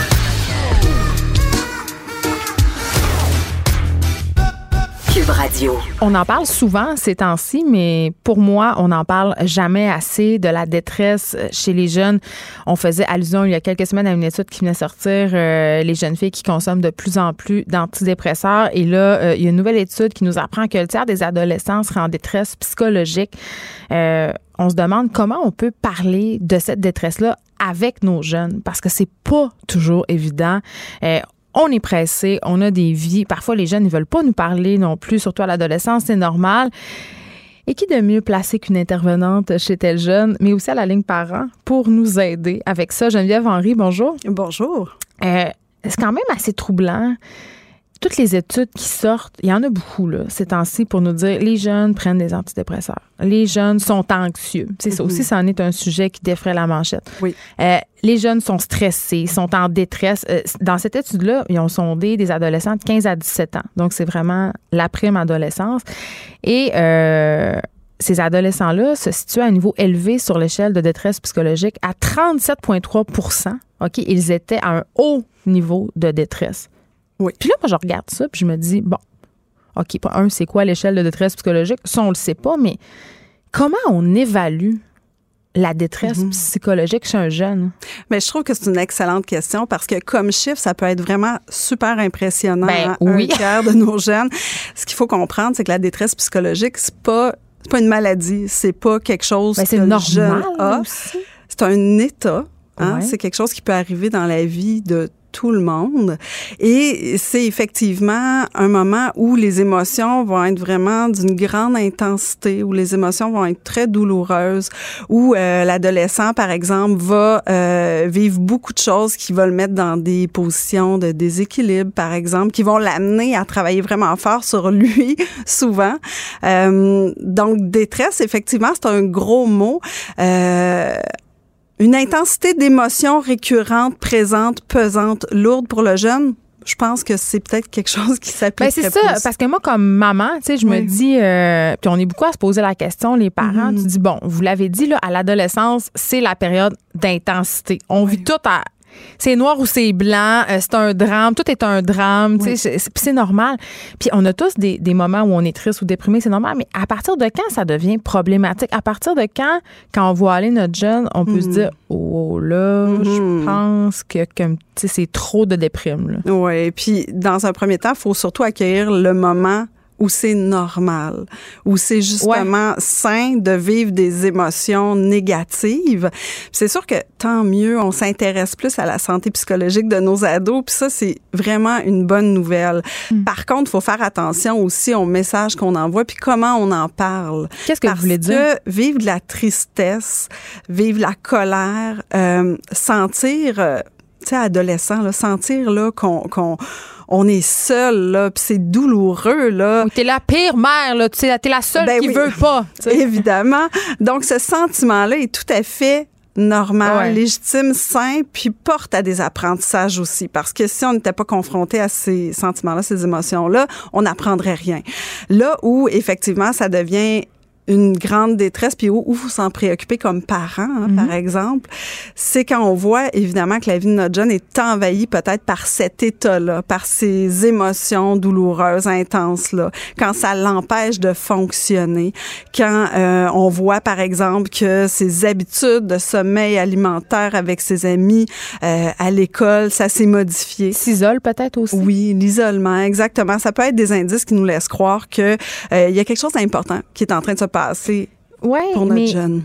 C'est-tu moi où j'ai l'impression qu'on vit dans une société où on, on, est un peu dans le culte du bonheur? Hein? Fait que les émotions négatives que vous nommiez tantôt, tristesse, mhm. colère, sentiment d'injustice aussi à l'adolescence, révolte. Euh, les jeunes sont bien anxieux par rapport à la crise climatique en ce moment. Ils, ils nomment et en parlent, puis on est comme, ben non, ben non, ben non. puis quand ils se sentent mal, on évite, ah, ben non, ben non, on mange un bol de crème glacée, puis ça va pas. Est-ce qu'on veut vraiment les entendre? Ah, c'est intéressant. C'est intéressant. Puis à la ligne parent, nous, on reçoit plein de parents super euh, intentionnés, bien intentionnés, qui veulent le mieux pour leurs jeunes. Mais dans cette belle intention-là, souvent, il y a le déni de l'émotion. Il y a le fait que je veux pas que mon jeune se sente mal parce que c'est c'est difficile en ben, C'est comme un échec. Oui, exactement. Alors que, au contraire, si on le voyait plus comme quelque chose à acquérir, tu sais, comment je vais gérer, comment je vais dealer avec mes émotions, c'est quelque chose que j'apprends dans la vie. Puis en tant que parent, je peux accompagner mon jeune là-dedans. Ben, évidemment, peut-être qu'on verrait ça moins comme une grosse situation.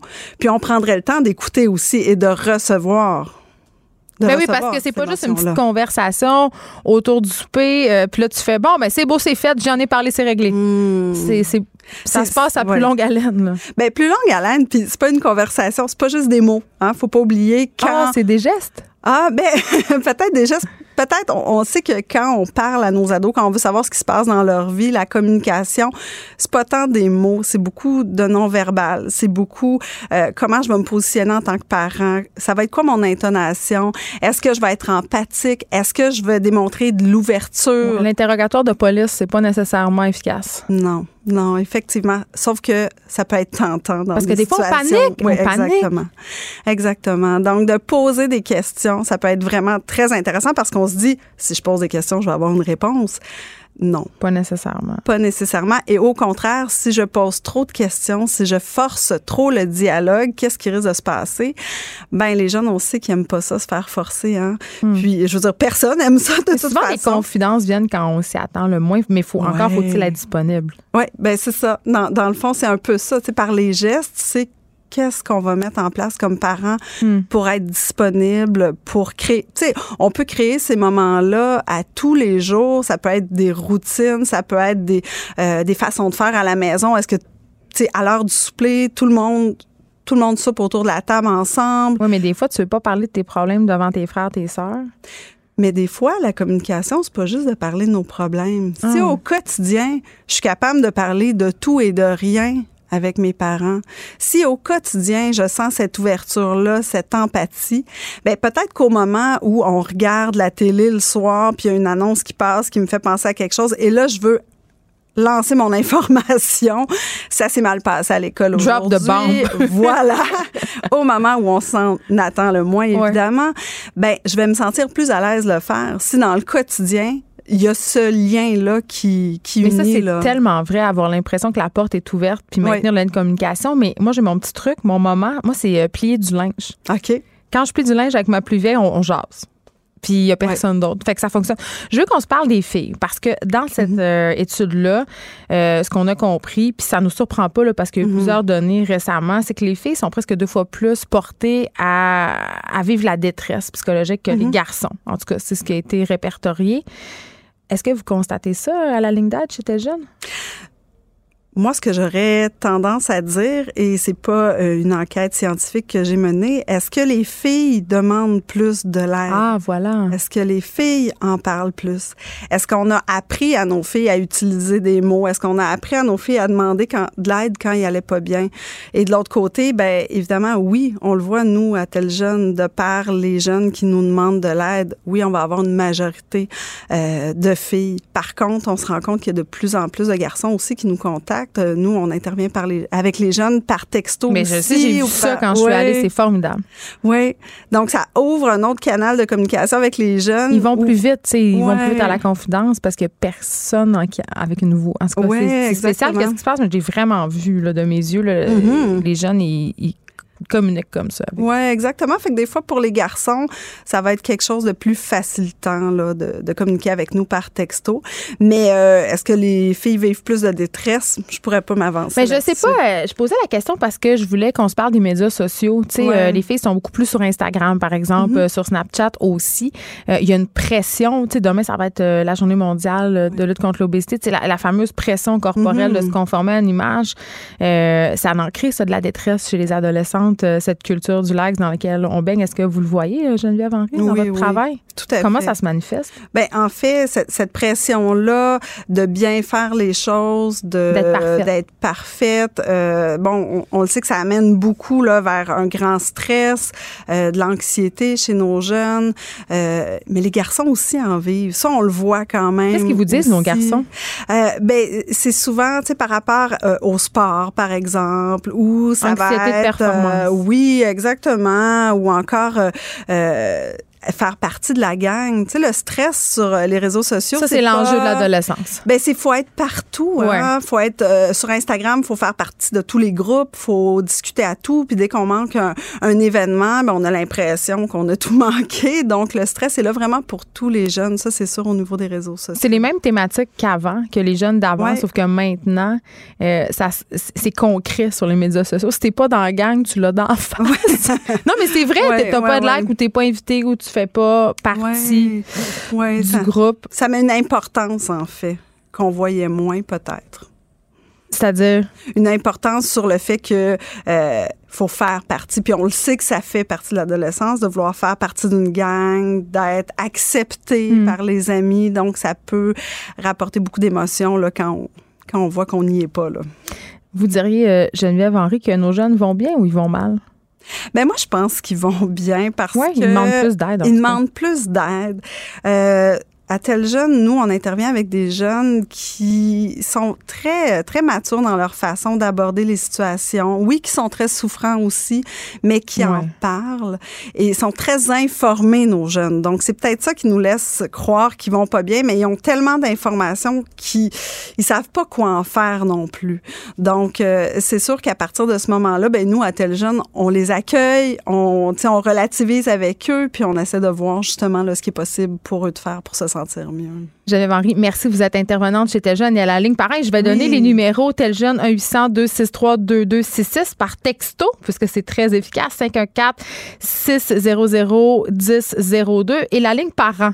Parce que oui, ça fait longtemps que ça existe, mais il y a peu de parents peut-être qui savent que ça existe et ça peut être vraiment très utile. 1 800 361 50 85 si vous savez pas comment agir, quoi dire, si vous êtes un peu perdu, euh, il y a de bons conseillers au bout du fil, ce sont des gens qui sont formés évidemment pour vous répondre. Merci beaucoup. Ça fait plaisir. Écrivaine, blogueuse, scénariste et animatrice. Geneviève Peterson, Geneviève Peterson, la Wonder Woman de Cube Radio. Baptiste Zapirin est avec moi, il est chef de marque euh, en, cinq minutes parce que là, euh, on entend c'est drôle, on n'en entend presque pas parler, mais il y a une, vraiment la plus grosse expédition jamais réalisée en Arctique qui a lieu en ce moment. C'est un bateau qui est parti le 20 septembre, je crois, Baptiste. Oui. Euh, mais quand même, ça, ce bateau-là, cette expédition-là, c'est du jamais vu. Ça réunit vraiment beaucoup d'experts. Et pourtant, moi, quand tu me dis, je viens de parler de ça, il y avait un bruit de criquet. Personne, je savais pas. Même moi, je suis tombé dessus sur cette information un peu par hasard. Mais pourquoi? on n'en entend pas parler? Parce qu'on n'a jamais, c'est du jamais vu. C'est assez mystérieux, mais c'est vrai que c'est peut-être, il y a une leçon à tirer de ça parce qu'on parle souvent en ce moment, on parle beaucoup d'environnement. c'est la crise climatique, là, raison de plus pour en parler. Et cette expédition, c'est vraiment pour aller étudier concrètement à l'année longue qu'est-ce qui se passe euh, au, pôle Nord. Parce que c'est là qu'on peut observer les, premiers changements, euh, justement, qui sont dus à la crise C'est en Arctique. L'Arctique est deux fois plus touché euh, que partout ailleurs. Là. Mais on a dû, on a, évidemment, les conditions là-bas étant ce qu'elles sont, on n'a on a, on a, jamais eu de, on n'a jamais capté les données comme ça à l'année, à l'année longue parce que c'est très compliqué d'aller sur le terrain. Et là, pour la un première, peu hostile, disons-le. C'est ça, c'est ça. Et là, pour la première fois, on va avoir 600 scientifiques. Alors, ils sont pas tous sur le brise-glace en même temps, mais ils vont se relayer. 600, 600 scientifiques qui vont se relayer toute l'année sur un brise-glace euh, qui va, euh, en fait, ça y est d'ailleurs, le brise-glace, ils sont partis de Norvège le, 20 septembre, comme, comme tu le disais, mais là, dimanche, ils sont arrivés, euh, ils sont arrivés sur, sur la banquise, et donc, en fait, ils se, ils s'accrochent à la banquise, en fait, et ils vont se laisser pendant un an dériver avec la banquise. Ils vont se faire manger par les ours polaires. mais ils vont devoir cohabiter avec eux parce que les ours polaires sont là. Et, ils ont faim parce que justement, ils sont de moins en moins nombreux puis ils ont de la misère à chasser. C'est ça, quand les scientifiques sortent, il faut qu'il y ait des patrouilleurs avec eux, puis oh ils doivent évacuer dès qu'il a dès, qu'ils voient euh, la peau d'un ours polaire euh, dans les parages. Donc c'est toute une organisation. C'est des gros moyens. Il y a 200 millions, à peu près 200 millions de dollars là-dedans. Mhm. Donc pour euh, pour aller étudier différentes choses qui se passent en Arctique, la température de l'eau, de l'eau, de l'air, les vents, les courants, la, la vie, les micro-organismes. Fait qu'ils vont vraiment monitorer tout ça. Pour aller voir, parce qu'on n'a pas, on pas ces données-là à l'année longue. Donc l'idée, c'est de pouvoir établir des modèles climatiques beaucoup plus précis que ce qu'on a en ce moment, et donc pour pouvoir mesurer plus concrètement. Pour qu'on ait encore plus peur. Mais le truc, c'est qu'il s'agit aussi d'être très précis avant, de, pour prendre des les décisions politiques euh, euh, les, les, mieux adaptées. Maxime Bernier attend juste ça. ça. pour prendre, pour, peut-être qu'il attend pas vraiment en fait. Ben, non, mais peut-être que ça va être la preuve irréfutable que le réchauffement climatique existe. Mais ça, quand même, non, ça fait consensus qu'il y a du réchauffement. Le truc, c'est qu'on ne sait pas exactement en, en, Arctique comment ça se passe, euh, comment En fait, le problème, c'est surtout pour établir les modèles climatiques, hmm. donc pour prévoir, pour prévoir les, les, la, la, météo à plus long terme. Ça, c'est plus difficile à faire parce qu'on a peu de données concrètes sur place. Bon, alors ce bateau qui s'appelle le Polarsten, euh, en plus, c'est ma patrie, la Norvège, euh, puis mon norvégien est vraiment zéro. Mais le Brésil, c'est allemand. Ah bon, ben parfait, tu vois, ils sont arrivés, c'est ça. Ils sont arrivés dimanche donc sur, sur la banquise et d'ailleurs c'est d'ailleurs c'est, c'est assez amusant si on veut, c'est on peut suivre leur on peut suivre leur, leur parcours. Ils ont un site oui, ça s'appelle follow.mosaïque-expédition.org. Euh, On peut voir voilà, on peut voir sur la carte. Alors en plus ils tiennent un petit blog pour, pour chaque jour. On peut voir où est-ce qu'ils étaient. Ah, c'est cool. On peut voir des photos, on peut voir voilà, une carte. C'est ça. Et on voit, on voit ils sont. Alors là, euh, là, en ce moment, ils sont arrivés à peu près au 90e parallèle nord. Là. Donc là, vraiment, ils sont. Ben, c'est très au nord. Est-ce que c'est proche ou est-ce que c'est proche de Montréal, ça? Euh, non, pas tant que ça. Non, pas tant que ça. euh, mais, mais par contre, pour te dire, le, le, pôle nord, c'est-à-dire le pôle le plus au nord euh, du monde, ben ça, c'est un peu le centième parallèle, si tu mhm. veux. Mais là, ils sont au 90e. Donc, ils, sont, ils sont vraiment très près. Mais là, ils, ils sont accrochés à la glace. Là. Donc, ils commencent, ils ont, ils ont installé, ils, ont commencé à installer euh, leur tente scientifique, leur, ils, posent leurs balises à droite à gauche. Enfin, ils commencent à s'installer. Et qui paie pour ça? Ce sont tous les pays participants. Euh, oui, il y a 19 pays. C'est vraiment, c'est un gros projet international. On ouais. l'a pas dit ça, mais il y a 19 pays qui participent là-dedans, voilà, et qui, et qui alimentent donc financièrement ce projet. Il y en a pour 200 millions de dollars, comme je disais. Donc c'est gros, mais c'est un peu à la mesure de, de l'enjeu, quoi. Qu'est-ce qu'ils ont comme équipement à l'intérieur de ce ah, Polarsten, ce bateau allemand et non norvégien? Alors bon, ils ont évidemment déjà tout un tas d'installations scientifiques pour mesurer la température de l'eau. Mais bon, même euh, ils ont des hélicoptères pour euh, pour rapatrier les scientifiques qui sont mal pris, euh, qui vont être mal pris dans la glace. Ils auront des avions aussi. D'ailleurs, ils installent même une piste d'atterrissage autour de autour de de leur camp de glace. Oui, voilà, autour du camp de glace, c'est ça.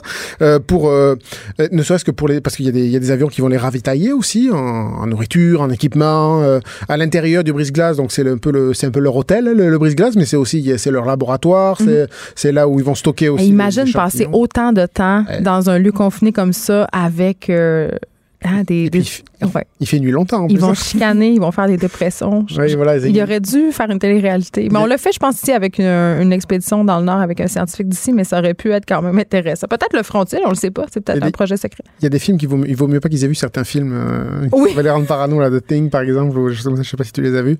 Mais en tout cas, ils vont pas rester à l'année longue. Là, ils vont quand même se relayer entre, entre scientifiques pour, euh, pour pas virer fou. Là. OK. Ben écoutez, on peut aller voir tout ça, les détails de cette expédition-là qui va durer quand même un sacré bon bout de temps sur la page web dans 5 minutes sur le site web du Journal de Montréal. Merci Baptiste Zapérin. Merci Geneviève. Écrivaine. Blogueuse. Scénariste et animatrice. Geneviève Peterson.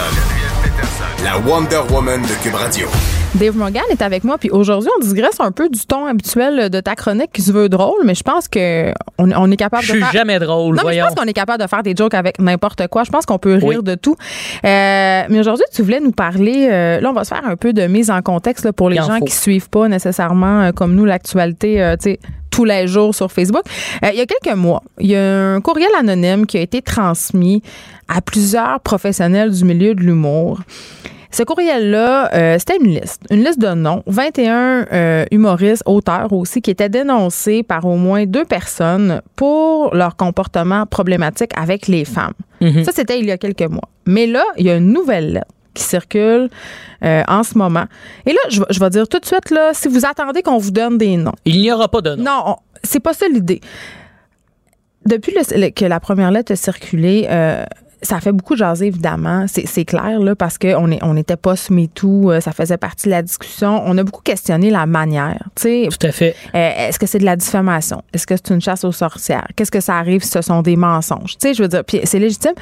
Mais quand même, force est d'admettre que ça mettait le doigt sur quelque chose c'est de ça dont tu avais envie de nous parler euh, aujourd'hui. Ben, c'est que j'ai envie d'en parler. Sans nommer de nom. Sans nommer de nom. Et aussi parce que c'est un sujet que, non seulement, en fait, les gens en parlent, mais à l'interne, je trouve qu'il y a un éléphant dans la pièce avec mes collègues. Dans la loge. Ça, ça chuchote, puis on dirait qu'on peut se sentir mal de peut-être expliquer notre point de vue par rapport à ça. Ouais, mais tu comprends. Parce que c'est important pour nous que les victimes, clairement, ouais. se il faut, il faut de la place pour les victimes. On en a trop, justement, laissé passer. Ben, allô, l'affaire Gilbert Rozon, là. Tout le monde le savait. Mhm. Personne ne faisait rien. Puis là, quand ça a sorti publiquement, c'était comme Ah, ben oui, on le sait, c'est un écœurant. Ben, ça. si tu le savais, pourquoi tu disais rien? Pourquoi tu faisais rien? Je veux dire, quand même, il y a, une, certaine loi du silence. tant que ça ne sort pas, on accepte des affaires. Mais je crois que l'humain, en général, a peur euh, de. On est comme Thomas, là, l'espèce de classique de ça, on le voit pas pour vrai aussi. Il, perd il y a l'ego personnel. Pas l'ego, mais la peur de perdre son poste. Toi, mettons, Dave Morgan, là, tu sais. Euh, t'es un humoriste qui, qui, qui commence à avoir une belle carrière, là, ça va bien tes affaires, t'es établi. Ça va. Tu sais, ça va. T'as as une maison. Je suis, un peu partout. Je, je, fréquente le, grand milieu. Moi, j'ai jamais vraiment vu. Ben oui, il y a des gestes. Il y a ça, moi, que je fais la différence, on dirait, entre un geste qui est comme un peu mononcle. Il y a ça en ce moment Définir un geste un peu mononcle. Un geste mononcle est un, je dirais, une crousaille euh, inadéquate, insistante. Ah ouais. Tout à fait. Je, hey, je te pogne le, bras, mon chum de gars, puis t'arrêtes ça maintenant. Je crois qu'une intervention se fait entre adultes et qu'une liste est peut-être pas nécessaire. Moi, je crois dans mon cas.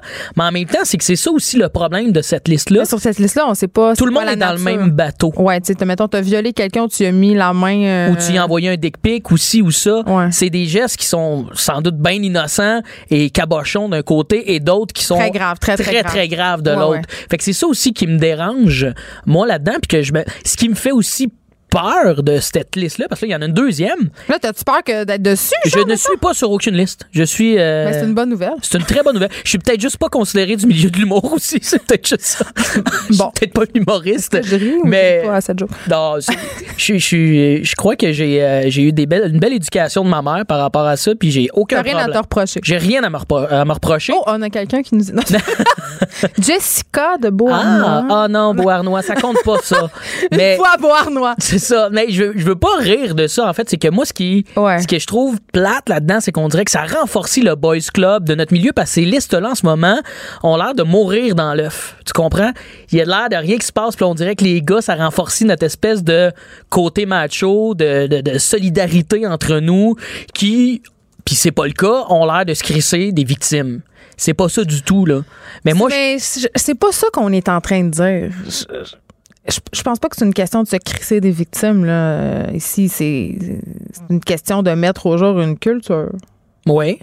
Une culture. Qui mais... pas juste dans le milieu de l'humour, j'aurais tendance à dire ça. Ben, exactement. Puis ça, tu vois, on en a parlé à micro fermé tantôt. C'est, moi, je me demande, est-ce que ce serait pas plus fort encore que ces listes-là? Ben, non, moi, je pense que non. La liste, non, pas... Moi, je pense faut que ça, les listes, ça doit, ça doit pas arriver. Là. Moi, dans le temps, OK. C'est qu'il y a d'autres milieux, moi, je trouve, qui sont aussi importants. Non, mais c'est partout, C'est partout. Tu sais, quand il y a eu le MeToo, là, Dave, là, ouais. euh, vraiment, le, le, gros, la grosse phase MeToo, là, je te mm-hmm. dirais qu'il y a eu un 24 heures, là. Si t'étais dans une salle de nouvelles, là, c'était assez effervescent, merci. Et dans ce temps-là, euh, on avait nos bureaux euh, sur Frontenac, euh, la salle de rédaction euh, de chez Numérique, ici, les, tous les contenus numériques de Québécois. Tout le monde parlait de ça. Ben, il y avait un pôle. Ah ouais, hein, qui, qui est sa qui liste? va sortir, qui nanana. Puis moi, il y avait des pages mais Facebook. C'est hypocrite un peu et malsain. Non, mais il y avait ça. des pages Facebook. Si on le savait, mais de, disons, disons ces noms-là. Ben, il y avait, ben non. Il y avait des pages Facebook secrètes où des filles disaient, ben moi, un tel m'a fait telle affaire, moi, un tel m'a fait telle affaire. Mm -hmm. Mais en même temps, la justice populaire, tu sais, c'est très, c'est très dangereux, là, je veux dire. Est-ce qu'on est vraiment à cette époque où on va lapider des gens sur la place publique, mm -hmm. où on va mettre fin à des carrières euh, par des oui-dire? Parce que, euh, puis là, je, je veux faire attention, là. Je veux pas dire que les filles qui disent être avoir été victimes, puis il y a des gars aussi là-dedans, hein, qui, mm -hmm. qui disent avoir été victimes de gestes déplacés, de paroles déplacées, n'ont pas raison ou inventent des choses. Sauf que quand même, avant euh, de salir la réputation de quelqu'un parce que ça dé... moi dans ma tête là gars je parlais de Patrick Bruel l'autre fois là tu sais Ouais. Patrick Bruel là, mon dieu là, tout le monde l'aime c'est un beau gars là que Patrick Bruel ait pognassé ou non des petites masseuses là c'est comme même peu important parce que moi jusqu'à la fin des temps je vais avoir cette histoire là en tête fait que même si à un moment donné ils vont en cours puis Mhm. que là finalement je dis ben ouais la petite masseuse elle voulait 100 000 piastres, fait que euh, non on va pas retenir la plainte Tu vas juste mais te moi, dans ma tête, l'image de Patrick Bruel est à jamais entachée par Mhm. de l'huile à massage cochonne. tu comprends-tu? L'image, son image glisse Je trouve maintenant. qu'il faut faire attention. tu sais, Ouais. Puis, puis Mais en même temps, moi, j'ai déjà dit ça à des euh, féministes qui sont euh, pour la liste et tu sais, je je suis rempli de questionnements en fait. Moi, je suis pas en train de dire que c'est de l'estime marde, pantoute, pantoute, désolé de sacré. C'est je- juste, je j'essaie de comprendre parce que je, je n'ai pas, je, je, je suis pas victime moi de, d'agression ou quoi mais que ce toutes soit. les fois où je te harcèle après l'émission. Je le gère super bien. OK, super. Mais non, mais il, bon, y a un point bien important qui m'a été dit, c'est il y a tellement d'agressions qui ont passé sous le radar et d'hommes qui ont rien eu que c'est peut-être le moment justement qu'il y ait des hommes qui tombent pour rien, même s'ils n'ont pas fait grand chose Eh, pour non, avoir le balancier. non, mais ça, exactement. là. Wow, wow, C'est un wow, petit là. peu intense, Hey, mais mettons en prison dit. des innocents. Ah, lui, dans le fond, lui, il a pas vraiment tué une personne, mais au nom de tous les gens qui ont tué des personnes, incarcérons-le 25 ans. Voyons, c'est quoi cette logique de marde? Je savais pas quoi répondre à ça. J'avais ça. Ben, ça. derrière la tête. mais en ce moment, pas là? Mais il y a aussi ça. Il y a cette. Ben, j'aurais aimé être là. Toujours derrière moi en train de faire ça, ça n'a pas de bon sens. Mais il y a un moment donné où moi, j'aime, j'aime réfléchir à tout ça et essayer de pas me mettre les pieds dans la bouche. Je. Parce que c'est, facile. C'est facile de Émotif faire. aussi. Oui, de partir c'est sur euh, les chapeaux de roue, puis là, tout le monde va dire Mais mon Dieu, t'es un misogyne. Mais non, mais c'est parce que c'est un feeling, là. On, on dirait que ça aussi, la discussion ne peut pas être là par rapport à ça. Et dans mon milieu, tout le monde, en chuchote, parle tout bas de ce qui se passe par rapport à ça. C'est l'éléphant blanc, mais OK. Là, on se pose la question, là, je te la pose. Cette liste-là, là, Mhm. là, elle, elle est en circulation. Euh, Il y a des gens qui ont vu les noms qu'il y a sur la liste, tout ça. Concrètement, c'est quoi le but? Mettons, ça va donner quoi? C'est- C'est-tu un mouvement de boycott? Aller plus voir ces spectacles-là, travailler plus avec ces humoristes-là, ces auteurs-là? Mais C'est- moi, c'est je vais quoi dire, l'idée C'est quoi, dans le fond? Moi, je vais te dire, admettons, d'un point de vue euh, personnel, de ce que je pense et de ce que j'ai vécu, c'est anecdotique. Euh, quand ils ont sorti la première liste, euh, disons, les, les, les porte-paroles, on savait un peu c'était qui. Et le, le- le gros de l'affaire était boycottons ces, ces gens-là. OK? Puis, fine, OK, si t'aimes pas travailler avec ces personnes-là, puis passer le mot, c'est une bonne chose. T'es d'accord avec moi? Tu sais, si- s'il y a un patron qui euh, te fait chier, puis que tu passes le mot, puis personne travaille avec, Ben, ben, il y a un meilleur patron qui va peut-être arriver. Mais tu sais, tantôt, quand je te disais, euh, tu sais, je te disais, ah, t'es un humoriste établi, ça, non, mais tu sais, il y, a- il y a le côté aussi se mettre en gang parce que c'est pas évident. Tu Mhm. Tu parles d'un patron, tu parles d'un boss. Tu sais, toi, si t'es la petite fille, mettons, là, t'es recherchiste, ou je le sais pas, moi, tu commences dans le milieu, tu le sais pas. Puis là, il y a une affaire déplacée qui arrive. Tu veux-tu vraiment être celle qui va foutre la merde? Tu le sais, ils vont trouver une façon que tu perds ta job, que tu retravailles. Il y a toute cette part-là aussi. En se mettant ensemble, c'est moins tentant de les intimider. Mais le ça. ensemble a pas l'air, à mon avis, solide, solide. Parce que moi, d'un événement que j'ai vu par la suite de la liste, la première liste, euh, toutes ces filles-là qui étaient les porte-paroles étaient à, disons, un événement où plusieurs humoristes étaient présents. Hmm. Et d'un un des organisateurs qui était sur la liste de ce gros événement-là, ben, qui était supposément dû être à liste. boycotter, mais toutes les filles étaient là. T'es comme, ben là, En fait, toutes les filles veulent travailler. La solidarité est où, là? Vous- Ben, la solidarité, elle s'arrête là où il faut que tu payes ton hypothèque. C'est là que je. Il y a ça. C'est plate, mais c'est humain, tu sais. Mais moi, je, je redoute de cette façon-là aussi dans.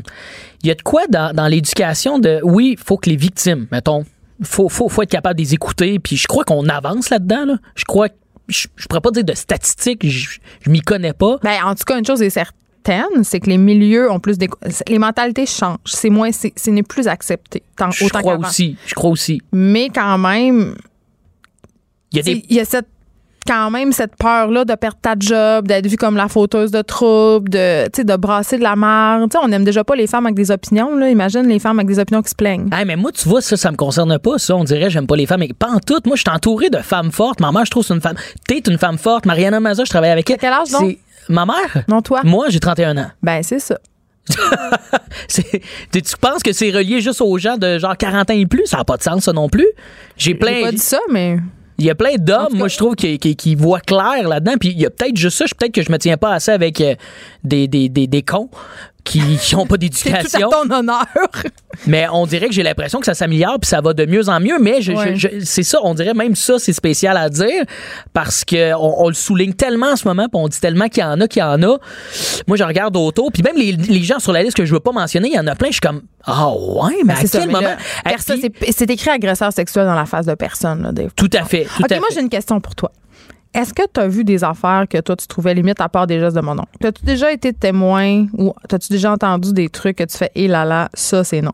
Euh, des paroles, oui. Puis moi, moi, je crois même aussi, plus jeune, avoir dit des trucs qui avaient peut-être pas de bon sens. Puis j'ai une petite tape en arrière de la tête de, de bons amis qui ont fait.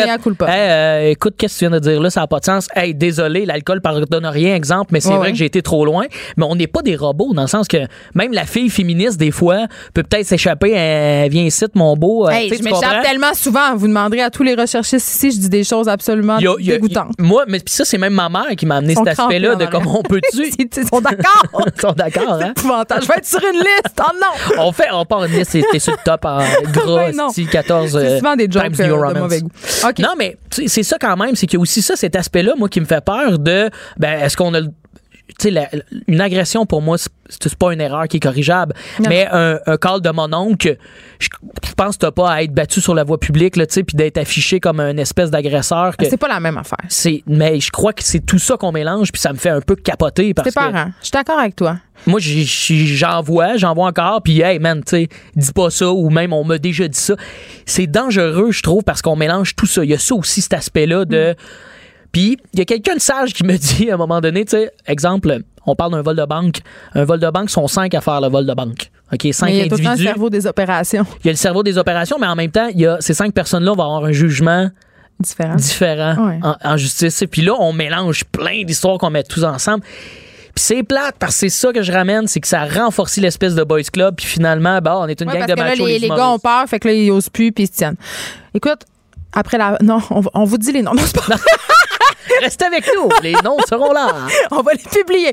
Non, c'est pas vrai. Merci, euh, Dave Morgan. Ben, merci à vous autres. je suis content d'en parler parce qu'il faut le faire. Les gens ont l'air juste un petit peu mal à l'aise. Puis c'est encore pire si on dit rien du tout par rapport à ça. Euh, faut en parler. J'ai peut-être pas amené de solution, mais au moins, on a crevé un abcès. Mais je pense qu'on s'est dit que faire des listes, ça n'amenait pas à grand-chose. Mm. On veut juste parler de la mauvaise culture du. Je vais pas dire culture du viol parce que c'est pas ça, mais la culture d'harcèlement, si on veut, plus sexuel, dans le milieu de l'humour et dans d'autres milieux par ailleurs. Merci. De 13 à 15. Les effrontés. Oh, Caroline J. Murphy. Dave Morgan, arrête de parler super à toi. Il veut tout le temps prendre toute la place, mais là, c'est le tour de Caroline, OK? C'est pas parce que c'est une fille qui a le moins de temps d'antenne que toi. Bon, Caroline, t'es là? Est-ce que tu parles dans un bon micro? Non, ton micro est fermé. Tu dois changer de micro.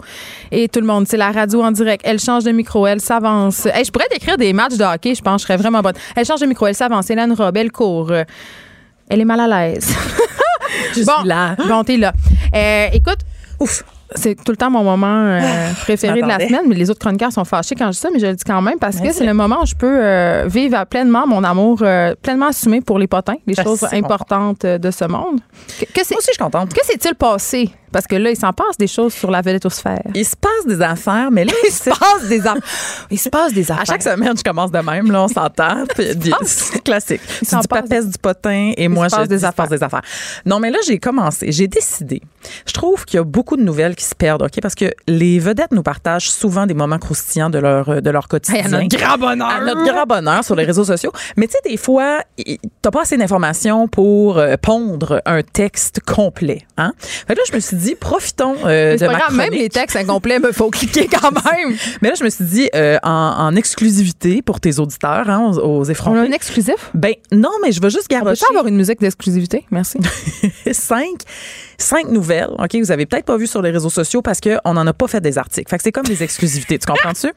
là, t'étais juste trop veg. Ouais, mais là, ça, va vite, euh, Geneviève. je vais te demander de suivre. Tu peux pas non plus me poser de questions parce qu'il n'y a, pas, vraiment, y a pas vraiment d'autres façon de dire femme ta C'est ça. Donc, j'en ai cinq. Euh, ça va comme suit. Euh, Jean-Michel Dufault a filmé un coucher de soleil à Saint-Didas. Hey, c'est malade, c'est comme un bulletin de nouvelles. Vas-y. Le chien saucisse de Kevin Bazinet va beaucoup mieux. Debbie euh, Lynch-White est allée au Lavoto. Hey, Sarah Maud euh, Beauchesne s'est acheté un chien saucisse, juste le dire. bon, tu vois, une autre, une brève. On passe à six. euh, Brandon Pross a presque fait un trou d'un coup au golf, mais finalement, non. Un trou d'un coup au golf? Oui, ah. finalement, ça y a pris deux Non, je, voulais juste le dire. Non, c'est ça, mais il l'a raté. Et euh, pour conclure les nouvelles en vrac, Anne-Marie Wittenscheid était à un événement pour le 24 heures tremblant. Elle s'est filmée en train de faire un high five à Pierre Bruno qui portait une grosse main en mousse. Ben écoute, on devrait le refaire. Si ça, c'est pas intéressant. C'est un grand moment de radio. Ben, moi, j'ai adoré mon moment. OK. Fait que ça, c'était du vrai. Là, maintenant, on va. Euh, Mais attends, là, il faut que je m'en remette. Là. je vous ai beaucoup d'informations. Beaucoup d'informations. Euh, écoute, il euh, n'y a rien d'autre à dire, par exemple. Fait que Passons ah, aux vraies nouvelles qui ont été détaillées et fouillées pour vous. C'est sûr que tu me euh, parles de Justin Bieber. Non. ah, ben écoute, on peut en parler. il s'est marié, il y a des photos. Tout. Ben, il s'est marié, ça remonte au 30 septembre. OK. Ah, c'est une nouvelle. Son mariage. Non, mais c'est parce que là, les, les photos commencent à Moi, je savais, là. s'écouler. Euh, j'ai des alertes, sac de chips. Là. Ben, je sais. Sur les réseaux sociaux, ils ont, ils ont partagé leur première photo officielle, euh, Justin et Hailey Baldwin, maintenant ouais. appelée Hailey Bieber.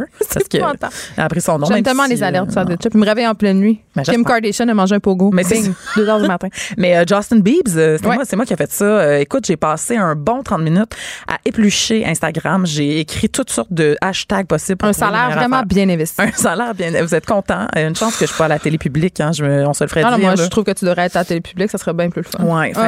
allez voir ça sur le sac de chips. Il y a au moins 17 photos du mariage de Justin Bieber. on en a pour notre argent. Vous en avez pour votre argent. Il y avait un genre de comment t'appelles ça? Un genre de photo boot là? C'était un mariage un peu VSCO.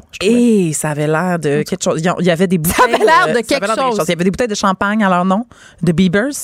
Ils, ils, ont, fait faire l'étiquette. Il y avait comme des, des pierres de coller oh là-dessus. Non, non, non, C'était. Euh, ça, ça accotait presque le mariage égyptien de égyptien. De Avec le, ah, oui, oui. Bon, presque. Celui des Indiens. Presque, parce qu'on peut pas. On peut pas jamais, jamais ça pourrait être égalé. C'est pas ça non plus, c'est ça. Mm. Alors, euh, voilà, ça, c'était Justin Bieber. Maintenant, Écoute, euh, là, je ris parce que c'est une surprise aujourd'hui. On ne s'attendait pas à ce que ce texte soit si populaire sur notre site. OK. Découvrez qui est le nouveau voisin de Vanessa Pilon et Alex Nevsky. Mais c'est qui? Moi, si je veux savoir, je comprends tellement pourquoi c'est populaire. C'est Mario Dumont. tu vois? C'est Mario Dumont? C'est lui? Non, non, non, non, c'est ça la nouvelle. PKP. Non, OK. Là, je vais juste remettre les gens en contexte. Vanessa et Alex Nevsky ont quitté la ville. Je sais, ils font plein de stories à campagne. Ils me font assez chier, je suis jaloux. Exactement. Ils ont un super beau terrain. Il y a l'air d'avoir un verger. On a tout vu ça dans leur story. Ils ont bien de l'argent à la voix, hein, c'est payant. Euh, ouais. Fait que là, mais, mais, mais là, on, on savait pas c'était où. On savait pas euh, rien. Là, on vient d'apprendre que c'est à Rougemont. Hein? C'est Grégory Richard. Première information. non, Geneviève. Alors, c'est là que je t'explique. C'est qui? Il s'agit du père de Vanessa. oui, non! C'est même pas quelqu'un! Non, ben, attends, c'est là que tu vas être surprise. Le père de Vanessa s'appelle Michel Pilon. Ah, c'est pas Donald Pilon. Non, mais on le connaît vaguement. Il est mort, lui. Laisse-moi me donner mon, information. Il était chanteur et comédien dans les années 70. J'aimerais ça t'inviter à ce qu'on écoute un extrait de, de son hit. Ben non. Sans amour, la vie est moins jolie. Hein? C'est beau? Ben. Hey, Donald Pilon, il est pas mort, je l'ai tué, il est pas mort. Ben, moi, je t'écoutais même pas quand t'as dit ça. Là, j'étais focusée sur Michel. Mais en effet, Donald Pilon, si je t'avais écouté, j'aurais pu te dire qu'il était pas mort. OK. Alors, euh, ben, c'est le fun d'habiter à côté de chez son père, euh, illustre chanteur. C'est ça. Mais là, pour vous rapper ça, là, c'est ce qui se passe, c'est qu'il va y avoir une série sur ici euh, tout.tv au printemps 2020 qui va s'appeler Chante-moi la pomme, OK? Donc, c'est pas une télé-réalité. Non, ça va être comme docu. C'est que le père, donc Michel, le père de Vanessa, déménage sur le terrain de sa fille, il va vivre dans une roulotte mobile et ils vont retaper en famille la roulotte mobile. Ça va être ça l'émission. Ah, c'est comme les Héroldi. C'est les nouveaux Héroldi. Ouais. C'est pas un compliment. Mais en, en- sur la go. sur, une, sur une roulotte mobile. Ah, il m'énerve. Bon, voilà. Donc, euh, les gens avaient beaucoup d'intérêt pour ça. Ben, j'ai- écoute, j'ai compris. T'as-tu vu comment je suis virée folle? Mais t'es, tu, tu, tu gérais plus. Je voulais. T'aurais dû faire un coup. C'est mal exploité, cette page-là. Tu fait des grands yeux. Là, euh, nouvelle qui a, qui a fait beaucoup parler cette semaine, je sais pas si tu as vu ça, ce que tu en penses, mais il y a Ellen DeGeneres qui a dû se défendre publiquement d'avoir. euh, non? Non. Bon, pour une fois. Mm. Euh, elle s'est retrouvée assise à côté de George W. Bush euh, dans un match de football. Et Pas tellement chanceuse. Euh, Non, c'est ça. Puis, elle- mais elle avait l'air d'avoir bien du fun. Il riait. Il était dans une loge, évidemment, là, très, euh, très riche. Ouais, c'est pas des moldus, là. Non, non, vraiment pas. Mais là, les gens sur euh, la twittosphère étaient bien insultés dans le monde. Ah, parce qu'elle partageait sa loge? Ben, c'est parce que dans le monde Avec? LGBT, tu sais, Oui, George tout Bush, c'est pas nécessairement un modèle de vertu. Voilà. Fait que là, les gens étaient comme, hey, c'est un petit peu hypocrite, Ellen Ben, franchement, calme, calmons-nous. Ben, c'est ça. Les gens Hey. se sont un petit peu énervés. Si. Andrew Scheer me donnait des billets pour le Canadien, j'irais. Tu irais avec lui? Ah, mais mais ça, ça serait tellement divertissant. Ben, J'adore les hommes de droite. Ben, elle, elle a eu, elle a eu l'air d'avoir vraiment du fun. Puis, euh, elle, elle est donc revenue là-dessus à son émission cette semaine parce qu'elle était comme là. euh, Mm. Calmez-vous, ça-. Ben oui, calmez-vous. Ça a pris des, des grandes proportions. Pas Elle- Hitler non plus, là. Ben, c'est ben, c'est ça, c'est un petit peu ça qu'elle disait finalement, mais avec de l'humour. Elle était comme, je comprends que je suis une libérale, ben, liberal en anglais, euh, donc progressiste, un peu homosexuelle, puis j'étais assise à côté d'un président conservateur et républicain. Mais ça, qu'est-ce qu'est-ce que ça veut dire? On peut, on dire, peut s'asseoir on avec des gens avec lesquels on partage pas des opinions politiques. Tout à Hein, fait. Ça se peut. Exactement. C'est ça s'appelle une démocratie. Ben c'est ça. Puis elle a partagé un tweet qu'elle, elle, elle a beaucoup aimé, qui, dit, qui allait comme suit. Hmm. Hélène et George Bush assis ensemble me redonnent foi en l'Amérique. Hein? Tu sais, ça c'est comme. euh, c'est beau, c'est un beau beau. message. L'arc-en-ciel puis tout le chaudron d'or. Mais voilà. Fait que c'est ça. Fait que Hélène, elle gère ça, là, des controverses. là. Ben, elle, elle a comme la meilleure tribune pour revenir sur ça. Tu sais, est seule sur son plateau, puis elle- Sa parole est C'est- écrasante. c'est ça, Elle peut juste dire. Hey, capote pas. Non, puis personne n'a contredit. Mm. Fait que, coudon. Euh, revenons chez nous. Mhm. Il y a Marlène. Marlène. Marlène. Je, je viens Ouh! de la rebaptiser. Est-ce qu'on a Mylène Farmer? Il n'y a pas de Marlène. OK. Marianne. Marianne Saint-Gelais. Elle, a Hein, elle arrête tout de s'épancher sur sa rupture. Ah, mais là, c'était. Moi, j'ai trop. Ça m'a touché cette semaine. Elle était à deux filles le matin. Tu l'as-tu écouté? Non. OK, c'était vraiment touchant. J'ai Premièrement- écœurée de l'entendre les rires. Mais là, premièrement. Elle va-tu faire sa carrière sur le fait qu'elle s'est fait domper par Charles Armelin? Non, c'est elle qui l'a dompé, tu Ah, vois. ouais. Ben oui. Mais j'aurais pas pensé ça. Non, c'était vraiment intéressant parce que en fait, ce qu'elle disait, c'est que parce que là, tout le monde était comme ah, t'as été triste, une grosse année, gna gna gna. Mais bon, là, j'ai un peu, euh, j'ai paraphrasé, j'ai paraphrasé. Marc-Claude Barrette, évidemment. c'est ça. Oui. Mais elle expliquait que, ben ça, on le sait, c'est parce que c'est arrivé en même temps, sa rupture de au moins 10 ans avec Charles Hamelin, l'autre patineur que tout le monde connaît, euh, mais aussi sa, sa retraite. Et puis là, elle a vécu deux grosses affaires. Deux là. grosses affaires. Je Puis vais là- être un peu empathique. ben oui, puis elle expliquait que quand t'es es un athlète olympique, tu sais, c'est que tu t'as pas juste t'as pas juste ta job, t'as Tu toute une équipe. par ça. Oui, puis t'as une équipe qui est avec toi constamment. Elle dit, Mm. mon coach est là, mes, mes coéquipiers sont là, tout ça. Et là, tout à coup, je me retrouve toute seule. Mais ce qu'elle a expliqué qui était très touchant, c'est que, tu sais, tu le sais pas, là, quand c'est ta première rupture, que tu te sépares de ton amoureux, mais tu te sépares aussi de ton ami, de ton partenaire, tout ça. Puis ce qu'elle disait, c'est que ça, c'était dur parce que c'est elle qui a voulu la rupture, c'est elle qui s'est séparée.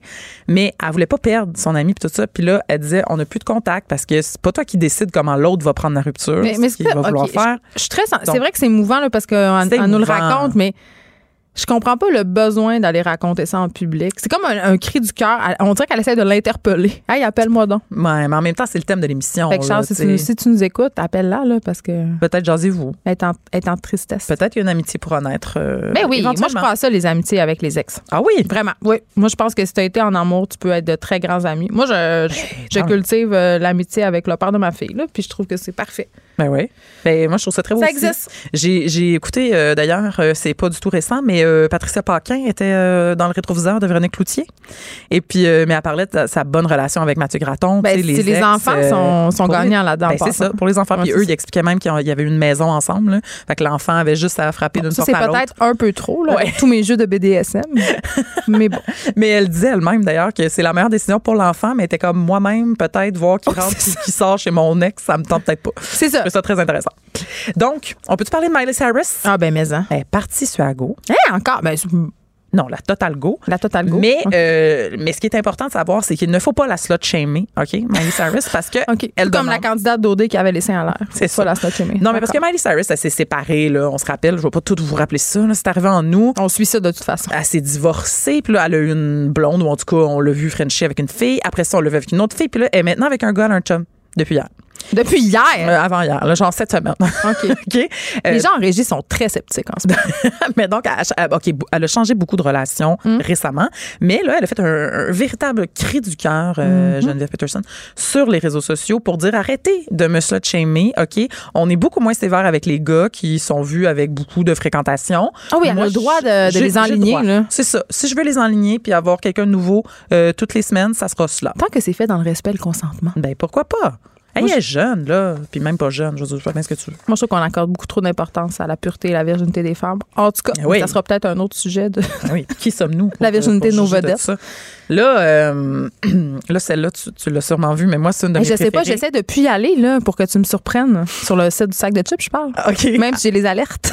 Ben, moi, c'est parce que je ris, là. Mais c'est. Euh... T'as pas l'air sûr. OK. Non, l'air gros, là. Mais non, mais c'est Grégory Charles. Ah, je savais que tu allais me parler de Grégory Mais est-ce que vous avez entendu tout le monde? Là, je, là, je, je vous, vois, je pense à tous les, toutes les auditeurs. Grégory Charles a fait une confidence qui date du temps des débrouillards, OK? Il a fait ça. Euh, salut, bonjour. Non, mais Geneviève, ça n'a aucun sens. On pensait que c'était une fausse nouvelle quand on l'a vu. Mhm. Donc, on a investigué, on a bien regardé l'extrait. Avec votre équipe d'enquête, de des journalistes vraiment qu'une déontologie parfaite. Ben, moi, oui, moi, oui. Euh, J'en doute pas, allé à Brébeuf. excuse-moi. Une maîtrise. Non, ça faisait longtemps qu'on l'avait dit, là. Maîtrise en journaliste international, je pense. Hein. Oui. T'as vraiment bien réussi ta carrière. Des potins, hein, je pense. Merci. Ah, OK. Euh, sommité de potins, par exemple. OK, fait que là, Grégory, c'est ce qu'il a dit? Fait que là, Grégory, là, il nous a raconté que dans les années 90, pendant donc les années des débrouillards, il s'est retrouvé à l'hôpital avec une commotion cérébrale complètement knock-out parce qu'il s'est fait crotter dessus par un éléphant. Bon, c'est parce que là, là, tu sais. Ben ben non, mais. Ben là, tu me jures que. Je te vous jure. Avez Comment? OK. ben, on a enquêté. Vous avez appelé où? À Saint-Luc? Euh, Qu'est-ce que vous avez fait? J'ai trois enfants, là. Mon père n'est pas si bon, ma vessie. Écoute, tu leur montres ça. Ben là, évidemment, on n'a pas d'extrait vidéo, malheureusement, mais on essaye de contacter Grégory parce que c'était on cam à l'époque. Mais voyons ça n'a pas, été diffusé. Mais il explique. Écoute, faut que vous alliez écouter l'extrait. C'est vraiment fascinant. Il raconte que c'était au zoo. OK? Et là, il y avait comme un close-up sur lui, puis c'était pour un, petit reportage des débrouillards. Ah Et là, euh, tu sais, il commençait son, son, topo, puis là, ça se, la, la caméra devait se reculer. L'éléphant, c'est. on voyait, c'est ça, on voyait qu'il y avait un éléphant de ah. dos. Fait que là, c'était comme, tu sais, pour faire une espèce de punch visuel. Mais là, il dit, on l'a refait, on l'a refait. Je sais pas trop, le, caméraman était perfectionniste, whatever. Et à la cinquième shot, euh, donc le cinq, la cinquième tentative, la caméra s'est reculée et apparemment, l'éléphant s'est lâché. Et là, là, vous vous doutez, tu sais. ça pèse lourd une crotte ben, d'éléphant, là. Vraiment d'éléphant. Il y a déjà, euh, ça l'a dit, on rit, mais il y a des gens qui sont morts, là. C'est arrivé. Non, il y a quand même une amie à ma mère qui est morte parce qu'un cheval s'est assis sur elle, juste à dire. Ben, voyons donc. Je te dis, il y a des, vraiment des façons absurdes de mourir. Tu peux prendre des selfies à ton mariage puis mourir, mais te faire asseoir dessus par un éléphant euh, puis te faire chier dessus par ben, un éléphant. faire chier dessus, mais c'est ça. Alors, euh, Grégory explique bien que, tu sais, ça sort pas, euh, ça sort pas doucement, là. Ça sort avec de la pression. Ben oui. Et il dit que ça a vraiment le fait comme un coup, là, comme une tonne de briques et il a été complètement knock-out, là. Excuse-moi! Excuse-moi, c'est pas drôle, mais... non, mais c'est, un peu drôle. fait que, fait que c'est, ce qui complète euh, pour, euh, pour Grégory. Euh, effectivement. Attends, il, nous reste 30 secondes. Ah, Est-ce que tu me parles du le célèbre cardigan de Kurt Cobain qui pourrait devenir l'objet de collection de Nirvana le plus cher qui soit, tu sais, le, le, cardigan là, qui portait dans le fameux show Unplug, là, il va être vendu. Ils vont le vendre dans un encart le 26, c'est le, 20, le 26 octobre prochain. OK, ben écoutez, tentez votre chance. non, mais pour vrai, là, 2 à 300 000 on l'a-tu voulu, ce cardigan-là? tu t'en rappelles-tu? On le connaît tous. Ben Je connais des gens qui achetaient des cardigans gris qui trouaient pour ressembler à Kurt. il y a eu la, maison où il est mort aussi, hein, qui est à vendre. Mais vous, irez, vous, irez, regarder ça. Combien a besoin d'argent? Euh, je pense que oui. Non, non, je suis même pas sûre que ça, leur appartient, ça lui appartient encore, mais il est mort là et c'est à vendre. Ah, c'est un peu glauque. Merci beaucoup, Caroline J. Murphy. On peut se régaler de potins et autres facilités. Je sais pas c'est quoi les autres facilités, mais ça me tentait juste de dire ça sur la page du sac de chips, de chips tip.com. Merci. À demain. C'est déjà la fin. Mario Dumont suit dans quelques instants.